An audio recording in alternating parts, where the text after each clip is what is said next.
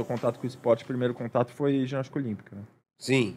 Assim, não, sempre, joguei bola, assim, com, com a família, com os amigos, fui criado no- em condomínio. Eu sempre gostei de jogar bola, né? Mas eu comecei ginástica olímpica muito cedo, comecei com 5 anos de idade. Eu pratiquei até os 8, mas treinei, treinei legal, assim. Minha mãe, minha mãe que incentivava muito a ginástica olímpica, ela achava legal, que ela achava bonito. Então, pô, eu treinava sério, assim, né?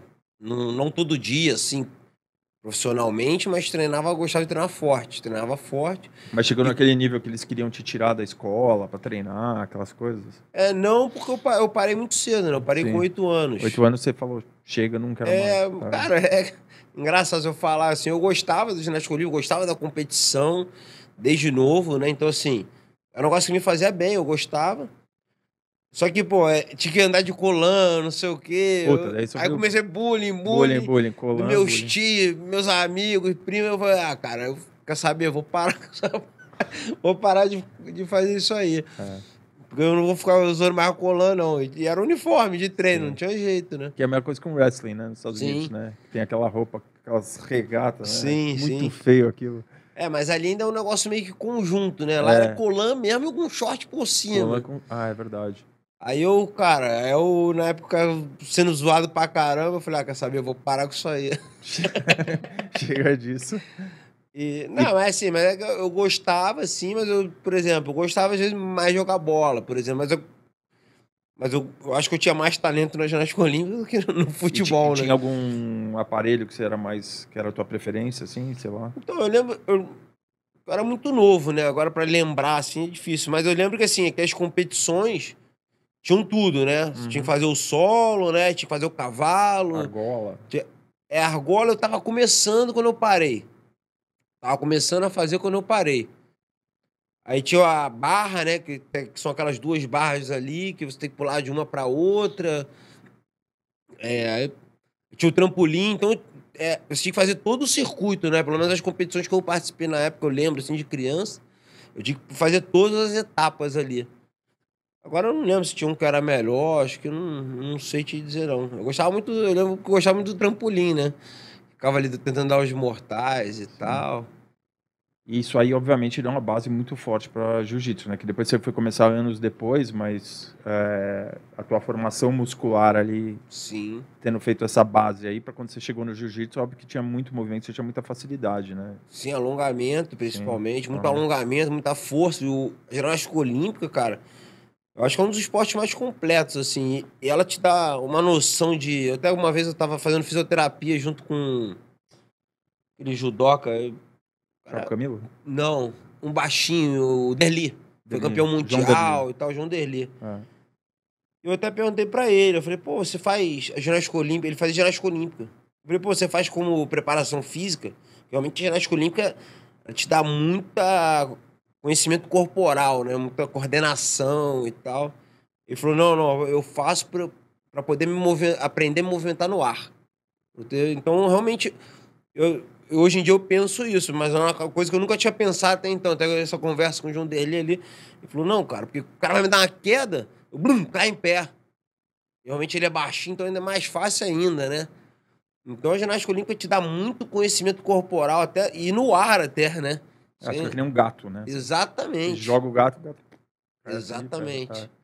Então, cara, aí, pô, você vê os atletas de ginástica olímpica, os caras têm 60 quilos, mas o cara parece ter 90. Sim, Os caras são gigantes de forma muito, muito. forte. o, o músculo todo den- condensado ali, tudo. Sim. E entendeu? até atrapalha um pouco o crescimento, né? Inibe o crescimento, dizem, né? É, eu acho que não, Acho cara, que não. porque. Faz muito alongamento também. né? Exatamente, alonga muito. Eu acho que é porque eu acho que quem se destaca mesmo são as pessoas menores. Que tem mais agilidade. Exatamente. Imagina um cara de 1,90m dando três saltos mortais. Não consegue. né? Salto carpado. É, não Não vai. tem como. Não tem como. É verdade. Vai ter que tirar 90 quilos do chão. Não consegue. Não consegue. Daquele jeito igual a Daiane vai. Não tem como. É verdade. É muito difícil. E, o, e daí você largou, e aí você, é, obviamente, você começou a treinar jiu-jitsu, é, depois de vários anos depois, né? Você tinha, acho Sim. que 14 eu ou comecei- 15. é, eu cheguei a treinar com 13, Aham. assim, né? Mas aí na época eu tirei nota baixa na escola, minha mãe me tirou. E minha mãe, ela não deixou, tipo, melhorar a nota. Falou, não, só quando você passar de ano. Então, fiquei oito meses, comecei com 13, fiquei oito, sete, oito meses parado e voltei legal mesmo com 14. Aí eu não parei mais, né? Não teve um lance que você ganhou a mensalidade da academia? Essa história. Não tem uma história dessa? Tem, tem, tem. Não, na verdade, assim, meu pai e minha mãe não gostavam, não queriam que eu treinasse jiu-jitsu, né? Uhum. Eu tinha um, um vizinho nosso lá, era o Marconi. É, Ele era chefe de segurança da Globo, e ele era casca grossão, assim, bem fortão, não tinha nem pescoço, assim. Aí ele. Ele treinava jiu-jitsu, era faixa marrom, acho, na época, o Marconi. E ele falava, não, pô. E eu, ele, eu falava pra ele que eu gostava, não, vou te levar pra treinar comigo, te levar, não sei o quê. Meu pai gostava muito dele.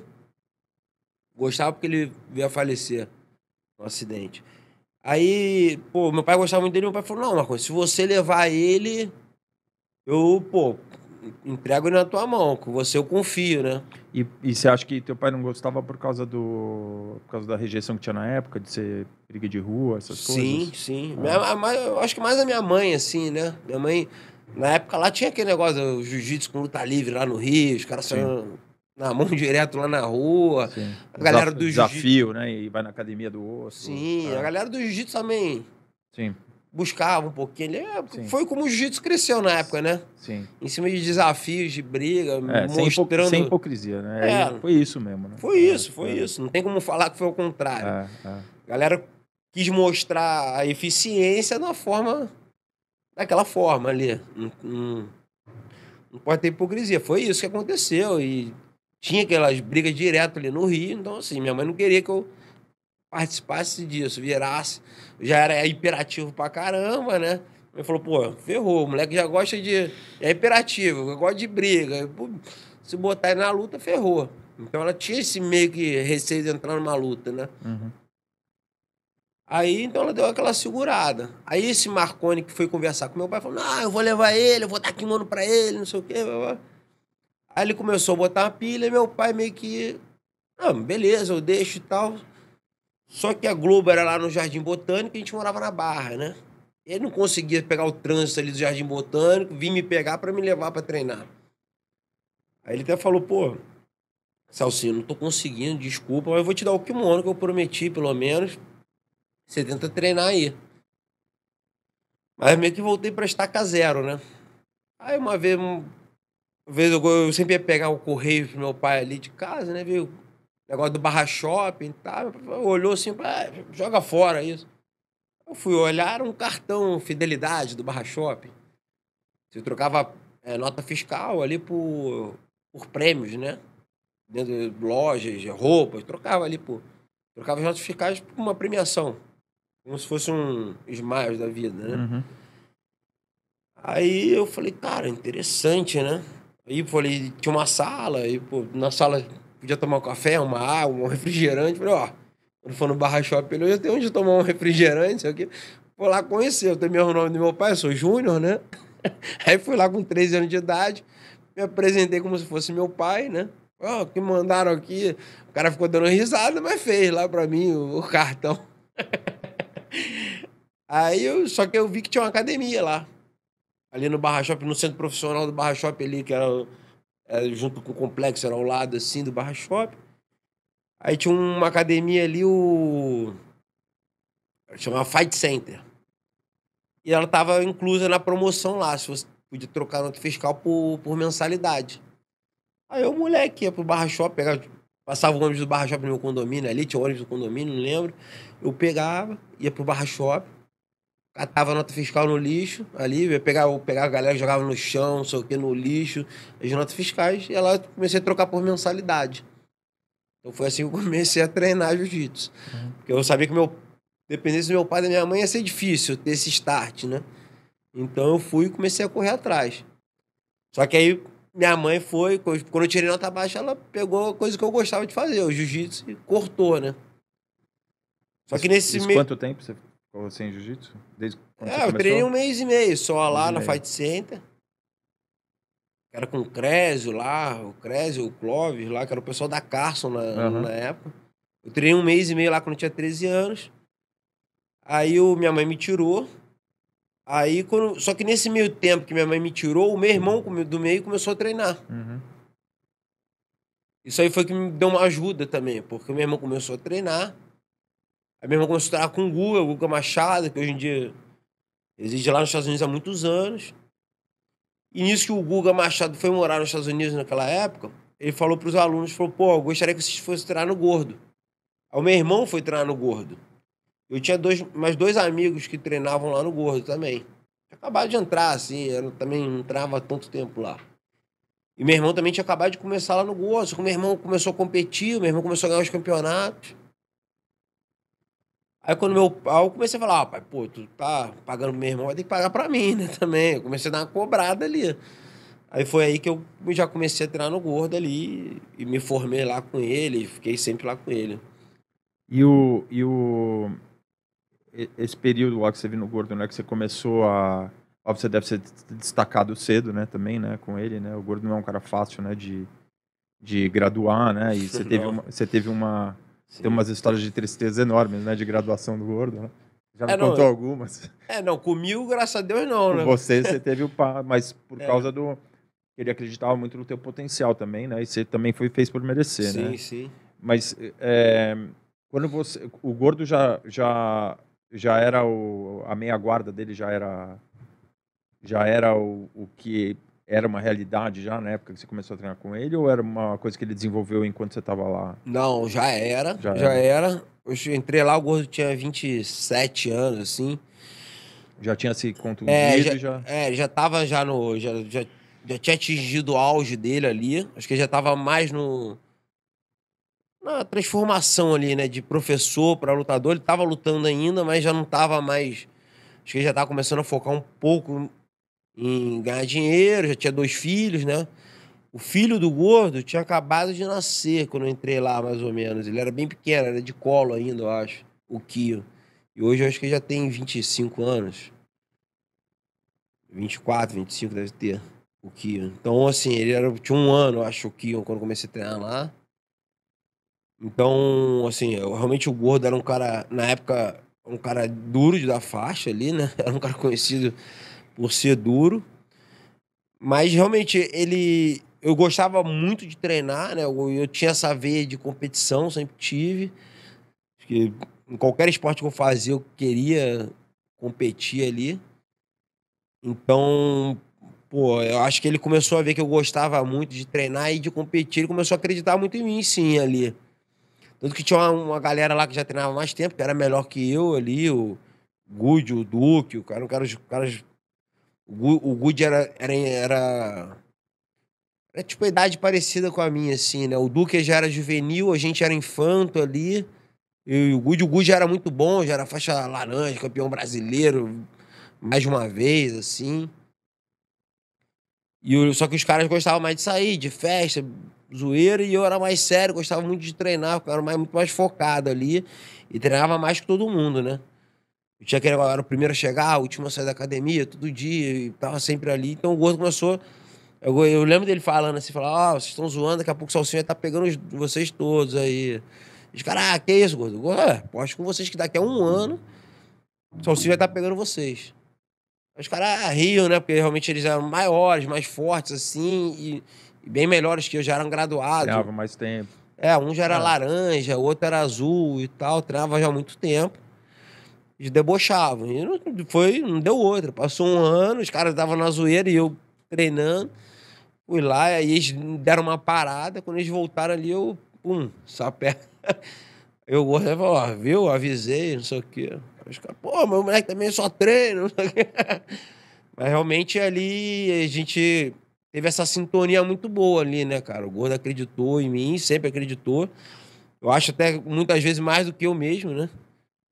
Isso é foi importante ali, porque várias. Jiu-jitsu naquela época não é que nem hoje, né? Que tem essa dimensão aí mundial e muitas oportunidades, muitos eventos pagando. Era um negócio muito pequeno e não dava dinheiro nenhum. Tu viu, o Gordo era o cara campeão mundial, o cara andava de. Conhecia o Gordo, andava de Fusquinha, né? O Renzo tinha um Fusquinha. Então ninguém ganhava dinheiro com jiu-jitsu. Então, assim, era um. Era um, era um acreditar num sonho ali, né? Nem, nem acreditar. Era, tinha que amar o que estava fazendo. Você não tinha que estar ali pelo dinheiro, né? Sim. Tinha que estar ali O pelo desafio, amor. O amor e. É, pelo amor ao esporte, porque Sim. dinheiro não dava. Ninguém ganhava dinheiro com o jiu-jitsu naquela época. Então, Principalmente Pô. no Rio, né? Que a oferta era muito grande também, né? de- sim, Você se sim. esbarrava em faixa preta de jiu-jitsu todo lugar na praia, todo mundo É, queria dar aula. Todo É, mundo queria dar aula, exatamente. Qualquer esquina tinha uma academia. Era um roxo, um marrom, um preto, todo mundo que tava dando aula ali. Todo mundo tinha que sobreviver. sim, A única maneira de sobreviver do jiu-jitsu era dar aula. Não Sim. tinha outra maneira. Sim. Ninguém sobrevivia de lutar, assim. Acho que o primeiro cara que o pessoal critica e tal, mas eu acho que o primeiro cara que eu vi, assim, que eu acho que sobrevivia, não dava aula, sobrevivia de lutar, que ele era muito marqueteiro, era o Valide. Assim, né? Não acho que nem tinha uma vida confortável, nada não, mas sobrevivia de lutar, conseguia bons, bons patrocínios, né? Que ele vendia bastante, assim. Mas é um cara que teve. Conseguiu, acho que foi o primeiro cara que eu conheci que não dava aula e lutava assim e conseguia viver, né? É. Naquela, naquela época, né? Do, uma gera, geração antes da minha, né? Isso aqui, acho que a geração antes da minha, ali, ó, do Gordo, Vali, Roleta, essa galera, eles ainda tinham um pouquinho mais do glamour. Porque chegou na minha geração, ainda teve aquele negócio da imprensa cair em cima, né? Do Pit Boys ali, da, do Rio de Janeiro, na Barra, Uhum. do Pit Boys. Então, acho que ainda, além de tudo, ainda marginalizou um pouco, né? Pra Sim. piorar a situação Sim. ainda deu uma marginalizada. Então, quem continuou do jiu-jitsu naquela época ali é porque, cara, por amor ao esporte mesmo, né? Então, por várias vezes eu quis desistir e o papel do Gordo nesse momento foi muito importante, né? Ele, tempo que eu tava ali do meu lado, ele não falava pra eu não desistir, mas falava, cara, não, cara, você leva talento pra isso, é muito bom. Pô, se você treinar forte, eu acho que não tem ninguém pra te ganhar. E era aquela, aquela força mental ali o tempo todo, né? Pô, não desiste, não. Pô, você vai fazer o quê, cara? Eu não, vou, falei, vou voltar a estudar, né? Vou fazer uma faculdade aí, voltar a estudar. Cara, pra mim não dá mais, né? Eu falei, pô, agora tive filho e tal, tive, foi pé novo ali. E teus pais começaram a te apoiar também? Não. Depois demoraram. Não, ao contrário. E meu, meu- ao- meus pais, assim, coitados, assim, não, nem culpo eles, né? Porque realmente era difícil você. Se eu ver o teu filho entrando ali numa roubada, né? Um negócio que não tinha muita perspectiva de vida. Sim. Então meu pai ficava, pô, mas você quer isso pra tua vida? Pô. Aí eu chegava, meu. Assim, e sem, ele sem querer me desestimulava bastante. Eu era campeão mundial, chegava em casa feliz com a medalha lá, pai, fui campeão mundial. Ele, aí, eu vou continuar pagando tua academia. então dava, dava aquele banho de água fria. Ah, ganhou quanto? Sabia que eu não ia ganhar nada e perguntava pra dar uma espizinhada, né? Aquilo ali dava uma desanimada e por várias vezes a gente, eu pensava em, pô, desistir. E o Gordon foi um cara muito importante ali na minha vida por isso, né? Ele ficava, não, cara, não para.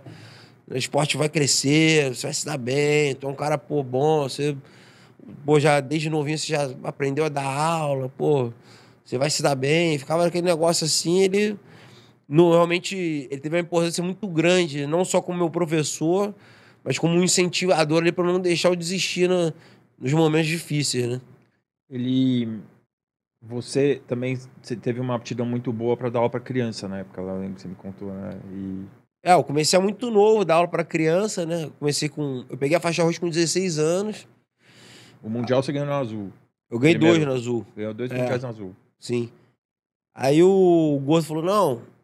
É. o Gordo não tinha tanta paciência para dar aula para criança, né? Ele, não, tô com um projeto aí, começa a dar aula para criança e tal. Isso, mas foi num momento meio ruim da academia dele, porque o Gordo, ele tava indo se mudar para os Estados Unidos. Aí deu aquela, aquele negócio do 11 de setembro lá e tal, e deu aquele acidente. E ele desistiu de ir. Eu não ia conseguir tirar o, o visto da família e tal. Aí ele voltou, voltou a dar aula. Então ele, ele tinha largado a academia dele, voltou a dar aula na academia lá no Recreio. Tava bem. Não tava num momento bom ali da academia do gordo, né? Aí eu, mas a- é, aí foi dar uma, numa aula numa academia que chama Oficina da. da nat, é, era a oficina da natação. E junto, era um- junto com uma escola. Ele, ah, fiz um combinado com a escola, de começar a dar aula pra criança, o que eu quero que você me ajude e tal. Aí você não precisa mais pagar a academia. Eu falei, opa, vambora, né? Olá, pai. É, é. Falei, pô, vou falar pro meu pai que precisa me pagar a academia, vai ser. eu me senti até melhor em casa, né?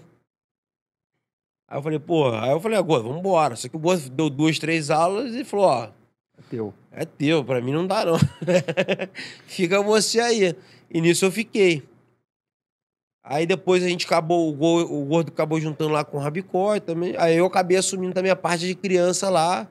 O Rabicó pegava a molecada maior e eu pegava a menor, né? Isso você tava na roxa. Tava na roxa, e depois na marrom, continuei, né? Até que quando, logo quando peguei a preta, eu fui morar na Costa Rica, né? Aí. O A Preta você pegou no pódio do Mundial da Marrom. Sim, Você- Quando você foi campeão mundial da Marrom, o Gordo Isso. foi lá e te deu a preta. exatamente. Como é que foi esse momento, assim? Teve uma importância cara. muito grande ou, ou- Não teve, teve, porque eu tava. Eu já tava tudo certo pra ir pra Costa Rica, né? E, pô, eu sei pro exterior lá, dar aula, no jiu- pra um país que o jiu-jitsu ainda era muito. Tinha um cara lá, eu acho, dando aula na época só. em São José? É, e o cara era o Mauro, que era um do Ryan até. Ele era marrom na época, né? E, pô, você chega lá de, pô, faixa preta, acabou de ser campeão mundial na marrom, isso dava um status muito grande, né? Sim. Ajudava muito ali na. Naquela chegada, naquele momento inicial, a trazer. Pô, era uma, uma novidade ali pro, pro negócio, né? Porque. pro país, né? Cheguei ali como um cara diferente no país. porque- Como que você chegou lá? Que, que- por que, que você foi parar lá? Cara, foi, um, foi o cara que levou o- esse aluno do Ryan, né? E eles desentenderam lá comercialmente. Não sei, eu nunca quis entrar muito nisso. Desacordo. desacordo. É, um desacordo ali comercial entre os dois. Despiorou, despiorou. É, despiorou. Desacordo. Eu nunca quis entrar muito em detalhes disso, não, que não tinha nada a ver, mas eles tiveram uns acordos e esse cara quis levar alguém na época da Gracie Barra, e o Gordo ainda fazia parte da Gracie Barra, e ele entrou em contato na época com o Gordinho, irmão do Gordo. E o Gordinho, na época, e eu, que negócio, cara, aquele des- desestímulo, né, que o Jiu-Jitsu dava dinheiro, dava dinheiro. E o Gordinho, na, na época, o irmão do Gordo, falou, pô, cara, você não vai e tal, tem uma oportunidade aí, tá, dá aula na Costa Rica. Aí eu falei, ah, cara, eu vou, né? Mas eu fui assim também, não tinha nada, né? O cara ia pagar a passagem, ia ter lugar pra morar e começar o negócio do zero, né? E aí você ia ganhar em cima dos alunos que você tivesse. Sim, Isso. era isso, era isso. Era um negócio pra começar do zero, num país que a galera não conhecia muito jiu-jitsu. É, naquela época lá, a galera que conhecia, acho que não tinha até uma imagem muito boa ali. Então, assim, teve que. Era um trabalho novo, né? Por isso que eu acho que eu não, eu não fiquei muito tempo lá. Porque era um cara. Eu, achava que era um cara que tinha um potencial muito grande ainda. Eu tinha 20 anos de idade quando fui pra lá. Acabar de pegar a faixa preta, acabar de ser campeão mundial na faixa marrom. E acabar encerrando minha carreira ali, né, como lutador. Eu falei, cara. E é um negócio assim, não era que eu, academia, eu cheguei lá, a academia explodiu. Ia ser um trabalho de formiguinha, entendeu? Eu ia estar começando, ia ganhar dinheiro 10 anos depois, 5, 10 anos depois. Então, assim, eu falei, cara, eu vou acabar com a minha carreira para um negócio que eu vou viver pior que eu tava no Brasil. Eu falei, não. Aí foi quando eu resolvi voltar, né? Eu voltei, mandei um, um amigo meu pra lá, e tá lá até hoje, né? Ele continuou com o trabalho lá. Eu voltei e falei, não, vou voltar. Quanto, Tre... quanto tempo você ficou lá? Fiquei seis meses. Seis meses. Seis meses. Mas é um, é um país interessante, né? Não, é, cara, é o que eu te falei, assim, eu acho que É. tinha- eu tinha um potencial grande para crescer, mas era um negócio a longo prazo. Sim. Os seis primeiros meses eu só me quebrei. Quando eu comecei a ajeitar as coisas, eu fui embora, na verdade. Então, Sim. assim, eu fui embora no, no momento que estava começando a. Eu estava começando a melhorar o espanhol, assim, que eu não falava nada. Eu estava começando a arrumar, alu- tava começando a arrumar aluno particular. Eu já tive um cara que era faixa roxa do. Um aluno do. Esqueci agora o nome do aluno do Rickson lá dos Estados Unidos. É o, foi o primeiro, um dos primeiros alunos do Rickson lá. O Pedro Sauer. Era um Uhum. aluno do Pedro Sauer que morava lá na praia. Aí eu já tenho uma filial na praia. Então, quando eu comecei a ajeitar as coisas para começar a crescer, eu, eu vim embora. Eu lembro que eu fui para Costa Rica e eu tive uma decepção enorme, porque você chega lá, você fala, pô, Costa Rica, praia. Primeira coisa que você pensa. Aí você chega ali em São José, que é aquela cidade no meio do vale, não tem praia. Não tem. Aí pra você ir pra praia, cara, é uma viagenzinha ruim, né? Que a estrada é meio ruinzinha. É, é igual, é igual São Paulo, aqui É. você, tipo, é, você quer ir pras praias aqui, Guarujá e tal, demora É, pegar a serra. uma horinha, né? É, e aí você chega também, fala, ah, pô, vou pro Brasil. Brasil. O cara pensa, o gringo pensa, pô, Rio de Janeiro, praia, não sei o que, daí chega São Paulo, chega, meu, chega na Marginal ali. Sim. Mais ou menos a mesma sensação que eu tive, assim. Mas ao mesmo tempo, eu vi lá que é uma- um país que tem influência americana muito forte, né? Muito Muito forte. dinheiro americano, né? Então. Ali, cara, muito americano mora lá, muito americano É. se aposentou, é, lá tem cassino, né? Então Sim. muita gente lava dinheiro lá também. é. É. Union Carbide, né? Tem aquelas. que é, Uma, uma empresa enorme americana que chama Union Carbide, que é gigante lá, tem muito é, funcionário não, lá. não É. conheço. É. Não conheci. Na estrada pra praia tem uns tonéis gigantes escritos assim, Union Carbide. Eu lembro que. Eu lembro que na época, cara, Costa Rica produz muito pouca coisa, né? Café, banana e laticínios. Não produz mais nada lá. É dois, dois, dois pinos, né? Que é, uma, que é empresa local lá, assim, que é bem Aham. forte. Aham. E, cara, acho que Costa Rica não produz mais nada ali. Mas, assim, é um, é um país que é muito. Muita parte turística, né? Tanto que as praias eles conservam muito, tirando ali Racó, ali que é perto, ali, essas praias perto. Hermosa de Racó, que eles chamam, né? Porque tem outra Hermosa, que é perto ali. Como se fosse. Mal comparando, sei, pra Praia Grande aqui, né? Uhum. Uma praia, uma- mas acho que é até diferente, cara, porque lá ah, eu, não, eu fui lá, não gostei nem, não gostei muito porque é muita prostituição, assim, sabe? Não, não é um lugar muito agradável. Sim. Essa praia perto ali, né? As praias que vão, você vai um pouquinho mais distante, começam a ficar bem bonitas as praias, Uhum. conservadas. Os caras conservam ali a natureza. Tem aqueles parques naturais de Sim, tirolesa, né? Que você faz. Sim, é bem muito legal, fiz lá. É, eu fiz também isso aí. Tem o vulcão, né? Tem, Canopy, né? Canopy Tours, né? É, É, tem o, os rios lá que passam os crocodilos. A brasileira tem um filme queimado lá, que eu cheguei lá, eu tenho meu inglês é sem sotaque assim, né? Porque morei nos Estados Unidos, meu inglês é carregado com sotaque americano. E eu cheguei lá, tal, conversar, preciso alugar um carro, não sei o que tal, blá, blá, blá. Ah, legal, legal. Ah, me dá o teu ID, né? Aí puxei o passaporte brasileiro lá, falou, não alugamos para brasileiros. Sim, Porque sim. Os caras pegavam o carro, meu, capotava carro. e sumia, deixava É. na rua, ia embora, pegava o avião e ia embora. Isso mesmo. É verdade, isso desde a época que eu tava, morei lá. Fiquei indignado, né? Fiquei Cara, indignado. e é verdade. Eles não gostam de alugar carro pra brasileiro lá. Não gosto. Brasileiro tem um filme queimado pra caramba lá. Tanto que brasileiro alugava, assim, de pessoas, às vezes, lá, porque as empresas não queriam mais alugar pra brasileiro. É, falou nada feito. Saí indignado. É. Eu e a minha mulher, minha mulher atual. Mas, mas, mas a culpa é dos brasileiros Sim, que fizeram a total. fama Eu fiquei lá, com né? raiva dos brasileiros. não do cara lá. O É, cara não dá ver, Imagina, se põe no pé do lugar do cara. Exatamente, não dá pra botar a culpa nos caras, não. Não porque dá. realmente os brasileiros fizeram por merecer. E daí você falou, porra, vou voltar pro Rio. É, eu voltei, voltei pro Rio, né? Eu falei, cara, vou. Aí, tipo assim, na Costa Rica, eu. Isso sempre solteiro, né? Quando você era solteiro solteiro, ainda. Solteiro ainda. Aí voltei pro Rio, falei, cara, eu vou. Eu tinha juntado um, dinheirinho na Costa Rica, assim, né? Em dólar, eu falei, vou pegar esse dinheiro e vou ficar um tempo sem dar aula. Vou, vou começar só a treinar pra competir. Não durou muito, mas. Mas foi bom, cara, porque foi onde eu. Foi um bom momento ali da minha carreira. Foi em 2005, né?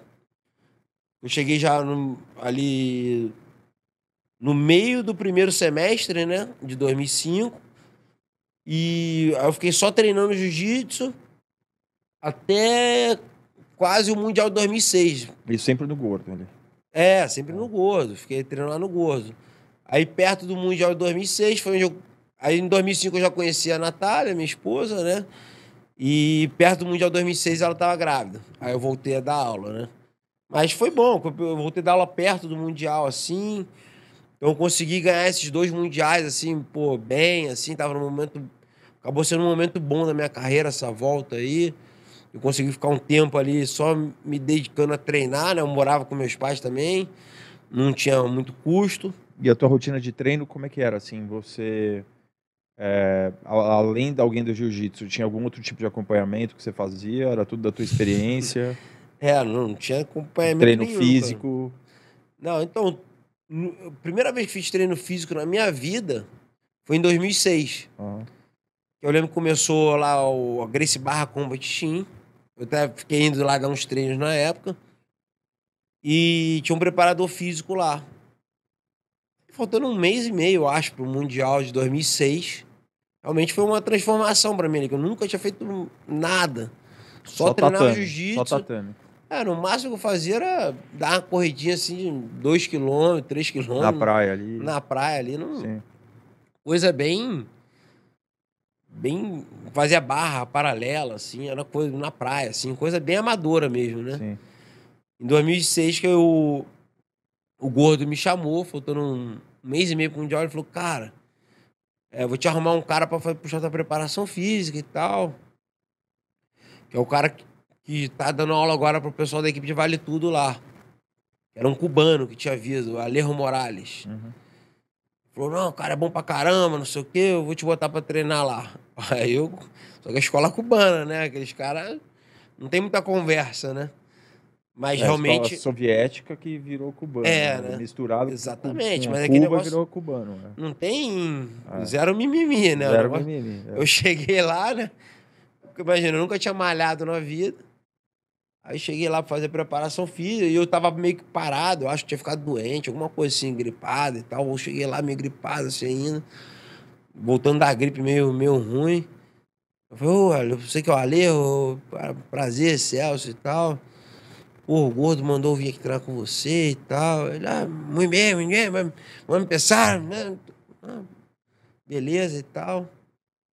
Aí, pô, tava o, o Fábio Leopoldo, que você conhece, Fábio Leopoldo com 95 quilos, parecia um mutante. Cavalo de forte. Marombeiro pesado desde sempre. Uhum. E tava o Rafael Capoeira, que é um amigo meu lá do Rio, também lutava Vale Tudo, lutou com o Shogun até na época, lá no Meca. Lutou bastante assim. Também era um cara que é marombeiro desde criança. Dois caras marom... E você? Aí, é, pode pensar a cena junto com, com os outros. Aí eu olhei pro Capoeira, olhei pro Fábio Leopoldo, falei, pô, eu com um corpo de grilo, você nem depois que eu falei, pô. Eu falei, Ale, eu acho que você não entendeu.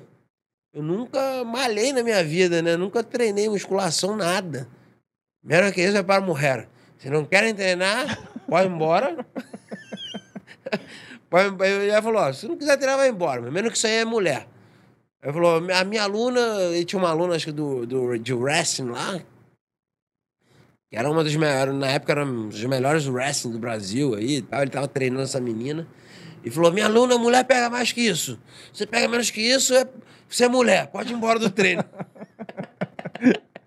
Ia dar muito certo na academia hoje em dia, né? Se é, o cara faz um negócio desse. Exatamente. Era é, é um cara, escola cubana ali, o negócio é, é, rústico, né? Sim. Então ele já falou: ah, por um lado foi ruim, assim, que eu me quebrei um pouquinho no início, né? Mas cheguei também no campeonato mesmo. Tava em forma pra caramba, né? Então, eu cheguei lá, fiz seis lutas no Mundial, acabei respirando pelo nariz. Então, assim, foi ruim foi bom, né? Sim. Foi um negócio que negócio que foi o choque, né? Deu aquele choque ali. Mas ao mesmo tempo, como eu era muito novo e aguentava a pressão ali, eu cheguei muito bem. E todo sábado eu subi, ainda todo sábado eu subia a Pedra da Gávea ali, né, para complementar. Ele começou: "Não, eu quero que chegam treinando no sábado também. Não pode descansar os dois dias. Então, tá bom. Aí, todo sábado eu subia a Pedra da Gávea lá até o topo e tal, ia, voltava. Aí no, no final ali já tava num, num, ritmo bom, comecei a subir meio que. Num, pô, chegava lá em. Cheguei lá em 50 minutos lá em cima. 50 e poucos minutos, é, um tempo bom, assim. Porra. Até lá em cima o topo, né? A gente, descia... subiu, a gente subiu uma vez junto. É. Né? E foi. E eu acho que aí de volta deu acho que umas 3 horas e meia, né? Acho um pouco mais. Um pouco até. mais até. É. é. é. a gente parou, tirou Era um fotos, grupo, cansou, né? é. é. é. Parava pra beber água. Eu ia direto, né? Correndo. Eu não chegava a correr, mas era num ritmo forte. Que é até perigoso você se machucar. É, muito ali, exatamente. Né? Mas, mas descia correndo. Descia, descia correndo. correndo. Tá. Descia correndo. Então, cara, eu cheguei, lembro que eu fiz seis lutas no Mundial, no mesmo dia, naquela época o Mundial era, né? Não dividia dia. Seis lutas, acabei respirando pelo nariz, assim. Né? E aí você sentiu uma diferença muito forte de 2005 para 2006, né? Quando Muito você- forte. Quando você... É, eu acho que a, a grande diferença que eu senti da- das faixas intermediárias ali para a preta foi a preparação, que o pessoal tava fisicamente muito preparado na preta, era mais profissional, né? Uhum. Assim, e o meu jiu-jitsu era, um era jiu-jitsu puro, não tinha musculação, preparação, não tinha nada. Só jiu-jitsu, né? Então, assim, eu, se pegar o meu o pódio que eu tô em 2005 e o pódio que eu tô em 2006, a diferença é brutal. A diferença é brutal. Eu tinha corpo de. parecia como uma criança em 2005. Em 2006 eu já tinha corpo de homem, assim, né? Sim. As costas abrindo, peito abrindo, assim. Já deu, deu uma boa encorpada, E assim. mudou teu jogo também? Não. Acho que não, Não me, me deu mais, acho que fiquei mais explosivo, né? Uhum. Fiquei mais explosivo só, mais forte, mais explosivo. Mas o jogo, acho que foi a mesma coisa. E daí, e aí 2005, mas 2005 você foi campeão também. Fui campeão. Foi campeão. E No aí primeiro ano de 2006 preta eu já fui campeão, aí ganhei de novo em 2006. E aí 2007 você se machucou. Não, 2007 eu lutei, eu perdi. Aham. Foi, foi até a primeira vez que eu machuquei minha cervical e tal. Não consegui, não dando desculpa não, perdi mesmo. Uhum. Mas eu não consegui fazer uma preparação tão boa ali pra 2007, né? Uhum. Eu fiquei mais fazendo fisioterapia do que, do que treinando. Sim. Mas eu, eu acho que a luta ali em si, isso aí não influenciou na, na minha derrota, não. A minha derrota acho que foi muito mais por uma. Cara, difícil falar, né? Mas eu acho que eu desmereci um pouco ali o adversário. Uhum. Ali eu tava num momento muito bom, ganhava tudo. Tinha acabado aí. Em 2007 eu lutei o brasileiro de faixa preta, ganhei e tal. Aí eu fui fazer a semifinal com o Lucas Lepre, que teoricamente era um meninão que tinha acabado de chegar na preta, né? Uhum. Os caras falaram, pô, esse menino é duro, cara, chegou na preta agora, mas ele é bom e tal. Aí eu falei, ah, bom na marrona, chegou na preta agora, deu uma desmerecida ali, né? E paguei caro por isso, porque eu, eu botei ele na meia ali, eu fiquei administrando a luta, porque eu- como eu não tava naquele ritmo, eu falei, ah, vou administrar mais, não- não- botei na meia, fiquei ele segurando, eu falei, ah, vou esperar dar uns 3, 4 minutos, eu raspo. Aí quando eu fui raspar, eu, ele meio que trocou pro meu. como se fosse pro meu pé. Aí eu travei a manga, a manga dele aqui, tava controlando, né? Eu falei, ah, tá na boa aqui, né? Isso que eu, cara, na época eu, eu, eu tinha uma resistência muito forte no pé. Eu deixava o pessoal atacar meu pé. Porque eu não, eu não batia assim, né? O pessoal rodava meu pé, eu tava numa boa. Falei, quer saber? Eu vou deixar ele no meu pé e eu pego o pé dele, que eu fazia muito isso. Eu deixava o cara no meu pé e pegava do cara. No Mundial 2005 eu tinha ganhado a semifinal assim. O cara foi no meu pé, eu, eu tava com o pé quebrado em 2005, né? Tinha lutado com o pé quebrado. Aí em 2007, né, eu falei, ah, vou fazer a mesma coisa. Deixa o cara no meu pé, eu vou pegar o dele. Só que o Lucas foi muito astuto, ele foi como se fosse no meu pé, só que ele já devia ter estudado, sabia que eu tinha uma resistência muito boa no pé. Quando eu soltei essa manga dele aqui, aí ele, em vez dele vir aqui, ele jogou o meu calcanhar pra baixo da, da axila. Tá. E já caiu com o meu joelho bem esticado. Tá. Aí eu estalou uma vez, assim, eu segurei, quando estalou, vi que estava estalando a segunda, eu falei, não. Aí eu bati. E eu nunca tinha batido, assim, pra mim foi um negócio meio. Aí, pô, saiu na capa da Grace, na capa da Tatame, bicampeão mundial, jiu-jitsu bate. Faz parte, né? Faz parte do show. Claro, claro. Mas foi um aprendizado, né? Sim. Foi um aprendizado e, e aí eu falei, caraca, eu lembro na minha cabeça, eu pensava, cara, lutar com esse moleque de novo agora a qualquer custo, né? Não vou mais perder pra ele. Eu ficava com isso na cabeça, não, quero lutar com ele de novo, vou perder pra ele, não vou perder pra ele. Ficou um negócio até meio. Muito levando isso pro pessoal, assim, né? Uhum.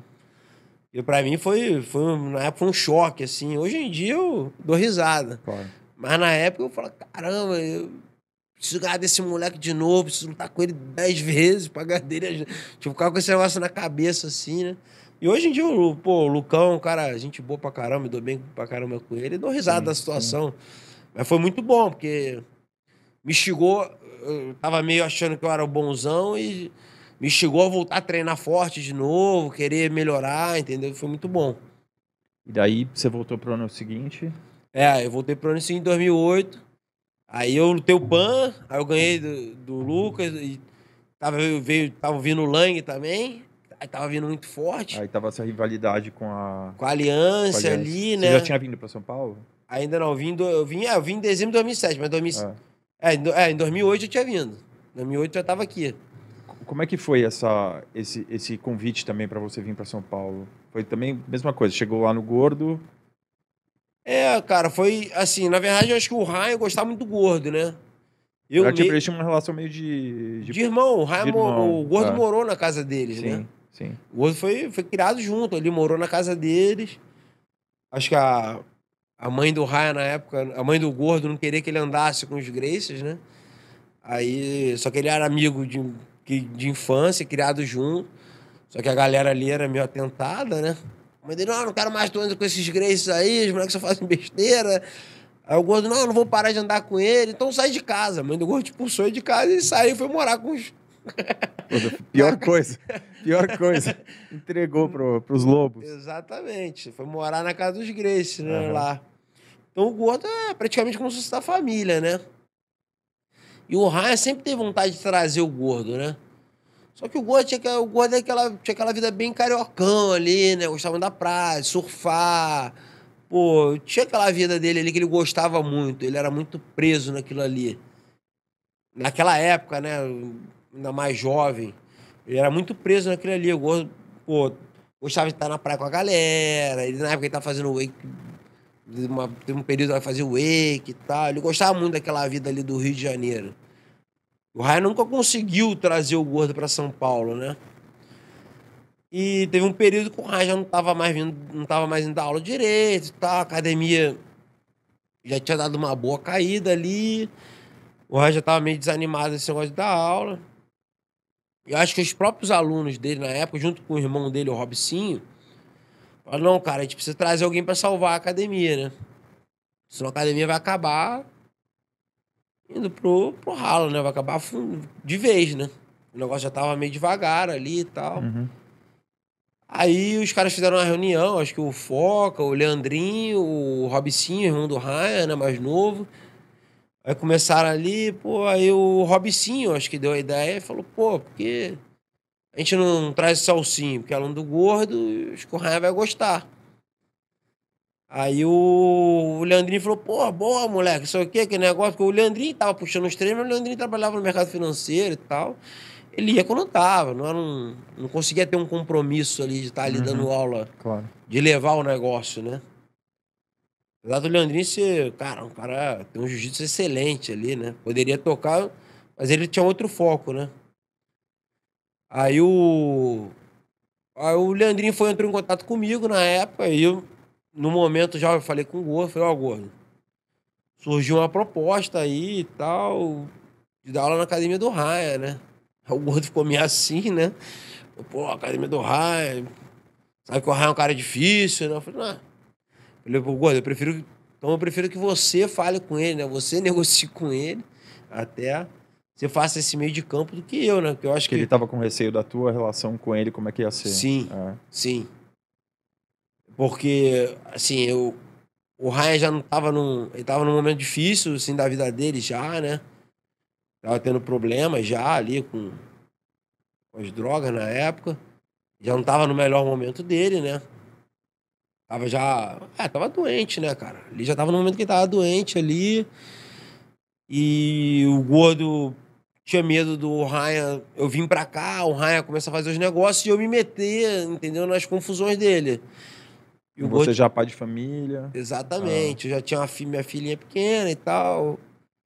Aí o gordo tinha medo de, de sair da, de algum problema, né? Tipo, trazer algum problema até pra mim mesmo. Sim. Tanto que, na época, assim, quando o Ryan morreu, eu lembro, pô, o gordo sentiu, assim, a pedrada, como se o irmão mesmo, mais novo, morrendo. Ele tinha um carinho enorme pelo Ryan. E eu lembro quando eu fui pro Rio, né, lá, e eu falei, fui falar com o gordo, falei, pô, e aí, gordo, como é que você tá? Ele, pô, tô mal e tal, não sei o quê. Que foi rápido, né? Você chegou aqui, um mês depois ele Dez morreu. dias. Dez dias. 10 dias. Eu cheguei no dia 5 de dezembro de 2007, 2007 ele morreu no dia 15. Loucura. É. Eu lembro que eu vim pra luta, que o Rafael dos Anjos ia lutar. O Rafael dos Anjos e o Braga Neto iam lutar o Fury na época. Era um evento que tinha aqui em São Paulo. Eu vim com eles aí, que eles iam lutar. A gente tava treinando junto na época e tal.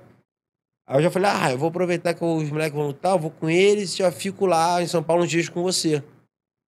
E nesse meio tempo ele veio a falecer, né? Mas aí eu lembro que o Gordo falou assim, cara, de uma, mas de uma certa forma eu tô aliviado, Celcinho. Eu falei, pô, aliviado? Falei, mas aliviado com o quê, Gordo? Ele falou, cara, meu medo era morrer os dois. Ele sabia que eu ia, ia criar um carinho, porque o Ryan, ele tinha esse negócio de... As pessoas que, que, ele, que, ele, que ele tinha ao lado dele gostavam muito dele, né? Ele tinha esse jeitão lá dele, assim, meio... Meio de não, não aceitar muito provocações e tal. Era um cara meio esquentado, mas no, em alguns momentos, mas, cara, todo mundo que era próximo do Ryan tinha muito carinho por ele ali. Você vê até hoje lá na academia, Sim. galera que era aluno dele, o carinho que o pessoal tem por ele até hoje, entendeu? Sim. Mesmo quase 14 anos após a morte dele, ele conseguia. Ele tinha esse negócio de fazer as pessoas gostarem muito dele, Muito né? carismático, né? Sim, muito carismático É. ali. E realmente, cara, em 10 dias com ele aqui, realmente eu consegui me apegar bastante até ele nesses 10 dias assim, que é difícil, né? Se pegar uma pessoa 10 dias. Mas é que o jiu-jitsu também traz esse negócio, né? Ele mesmo falava, ele, pô, não, tu é filho do gordo, o gordo é meu irmão, tu é meu sobrinho, tu é como se fosse meu sobrinho e tal. Então ele me, ele me trouxe muito pra ele, assim, o Ryan. Acabou criando esse vínculo mesmo com muito pouco tempo. E, pô, senti bastante a morte dele, mas o Gordo falava, cara, eu sei que tu vai se apegar a ele, o Ryan vai arrumar alguma coisa, tu vai se meter. Meu medo era dar, dar problema para os dois. Pelo, falou, pelo menos foi um só. Então, aí o, o Mundial de 2008 foi quando? Foi que época? É, foi no ano seguinte, né? Aí, em janeiro ali, no início de janeiro, eu já assumi a academia. Uhum. Eu já vim, né? Aí na época eu lembro que pô, o Lucão tinha, tinha ganhado de mim, ficou o Gurgel falando também ali, né? Eu, não, eu, eu acho que até o, foram perguntar pro Gurgel, o Gurgel falou: ah, não, a Aliança com certeza vai ganhar no peso leve e tal. Vamos fechar a final. Vai fechar a final, o Lang e o Lucas, os moleques são muito bons e tal. E o repórter perguntou, pô, e o Celcinho? Porque o Celcinho vai estar aí também no Mundial, vai estar no PAN, vai estar no Mundial, né? Aí o cara, ah, o Celcinho é bom, mas não, não dá pro, pro Lang e pro Lepre, não. Puta, ali, cara, foi o maior incentivo que eu tinha até hoje pra... pra um, eu já tava aquele, aquela finalização engasgada, né? O Gurgel deu essa declaração, porque ali, cara, foi a melhor coisa que poderia ter acontecido ali, né? Você assistiu aquela série do Michael Jordan, do- dos Bulls? Eu, eu assisti só o primeiro episódio.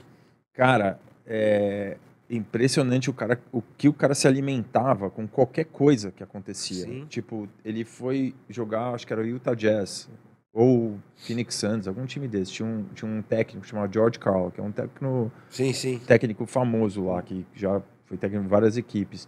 E ele tava jantando num restaurante antes de algum dos jogos, né?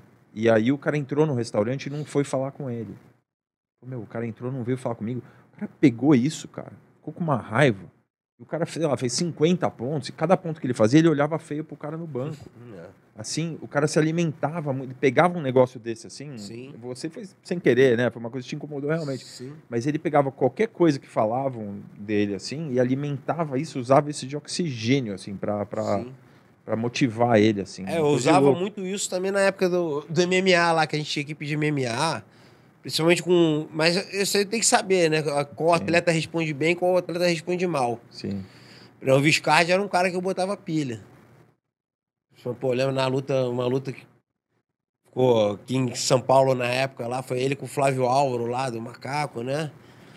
E o Flávio Álvaro começou a falar um monte de besteira. Puta, eu ficava alimentando isso nele o tempo todo. E o Viscardi é bonzinho, assim, gente boa, e eu ficava alimentando essa, essa raiva dele, porque eu sei que ele responde bem a isso, né? Eu ficava, poxa, o cara falou isso, o cara falou isso da gente, falou isso da equipe, falou isso de você, meu, vamos pegar ele. Ele mesmo, o cara incorporou, na época tava ruim até de treinar com ele. Cara raivoso. Botava. Um cara que responde muito bem a isso também é o Rafael dos Anjos. O Gordo sempre falava, o Gordo falou, eu adoro quando os caras provocam o Rafael dos Anjos. Ele luta muito melhor. Quando ele luta sem o cara provocar, ele entra muito calmo. Quando ele entra com raiva, ele luta muito melhor, vem muito mais agressivo. O Rafael é um cara que é, treinava com você na época do Gordo, né, lá no Rio. Ele é um cara, ele era de Niterói, né? Você me contou isso uma Sim. vez. Ele pegava a moto dele, ia lá, andava uma hora e meia de moto para chegar lá para treinar com vocês. Sim, é, o Rafael, ele, ele, é, ele é do Rio, ele foi criado em Minas, né? Que ele foi morar com o pai dele, em Minas. Ele formou lá pelo Caveirinha, era faixa preta do Caveirinha. Só que na época ele começou a lutar vale tudo e né, a gente estava com a equipe lá, ele acabou. O Caveirinha também era amigo do Gol, acabou indo pra lá treinar com a gente. A equipe já tava com uma formatação ali melhor e tal, tava mais estruturada, né? No Caveirinha, não- acho que não tinha muita estrutura para ele treinar pra MMA lá.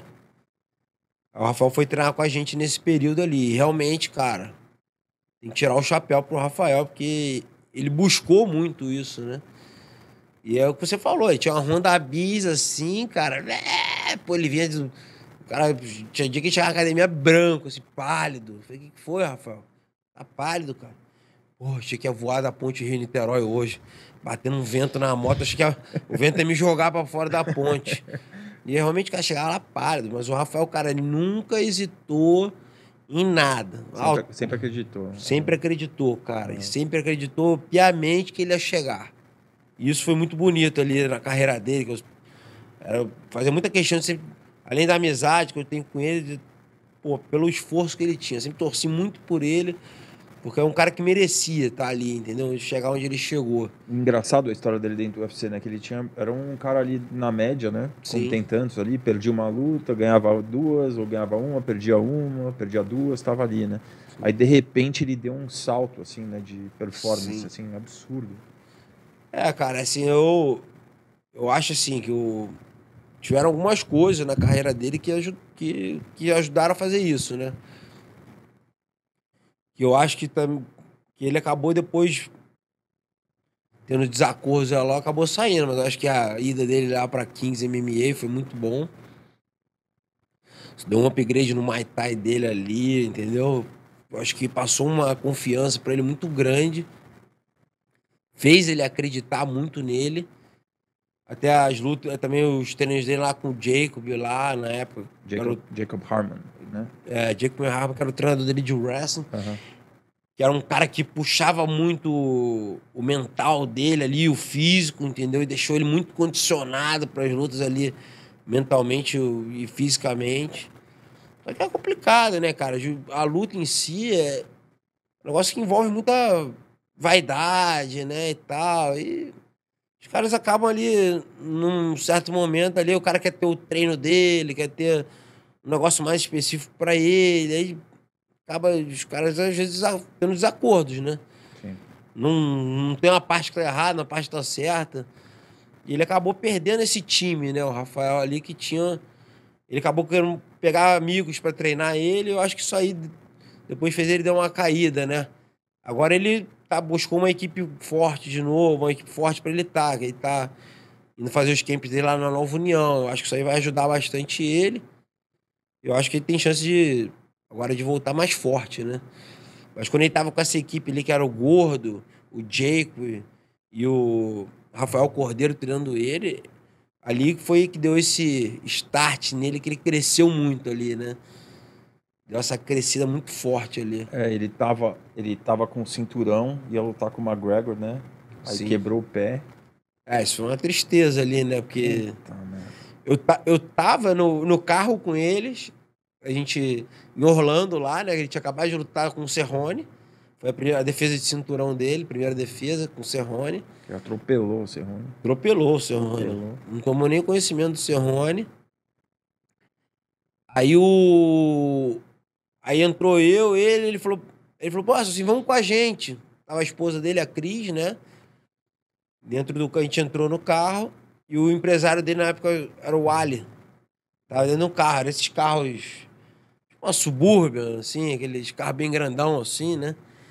Então, bastante lugar, assim, tinha bastante gente dentro do carro, assim. Tinha umas sete, oito, umas oito pessoas no carro, assim, né? Aí o Ali atendeu o telefonema e tal, ficou falando, "Ah, Rafael, fechei sua próxima luta. Aí eu, não, eu fechei no vestiário agora, quando você tava no vestiário, fechei sua próxima luta já com o Dana White. Rafael, é, pô, quem? O McGregor, a galera no carro, é, comemorando, assim, a mulher dele, a Cris, pô, vai comprar nossa casa e tal, tipo... Puta, então pra cara, foi uma... Acompanhei ele, foi uma tristeza... Foi uma tristeza, ele Porque- queria muito essa luta, cara. Que ele tava numa posição muito boa de ganhar do McGregor e, e, e financeiramente ia ser muito rentável. Né, na sim, luta, né? Então, sim. Aí ia ser a luta mais rentável da carreira E aí dele, ele né? acabou lutando com o Nate Diaz, né? Sim. Foi isso. E eu acho que seria. Se ele lutasse ali com o McGregor, ele teria ganhado mais dinheiro naquela luta do que no resto da carreira dele inteira. Sim. Entendeu? Capaz de ter ganhado. Capaz dele ganhar mais naquela luta. É. E, pô, então, cara, ele, ele tava muito. Tava num momento muito bom da carreira. Tava muito treinado, com a cabeça muito boa. Eu, se tivesse que apostar, eu apostaria no Rafael com, com tranquilidade ali. E agora ele, ele foi pro 170 e agora ele voltou pra um 55, né? Agora Sim, Tá lutando sim. de novo de um 55. É, o Rafael, ele é um cara que ele tem a estrutura, assim, pesada, né? Ele é um cara pesado, assim, pra 70. Então ele se sentiu confortável subir pra o 77 ali, né?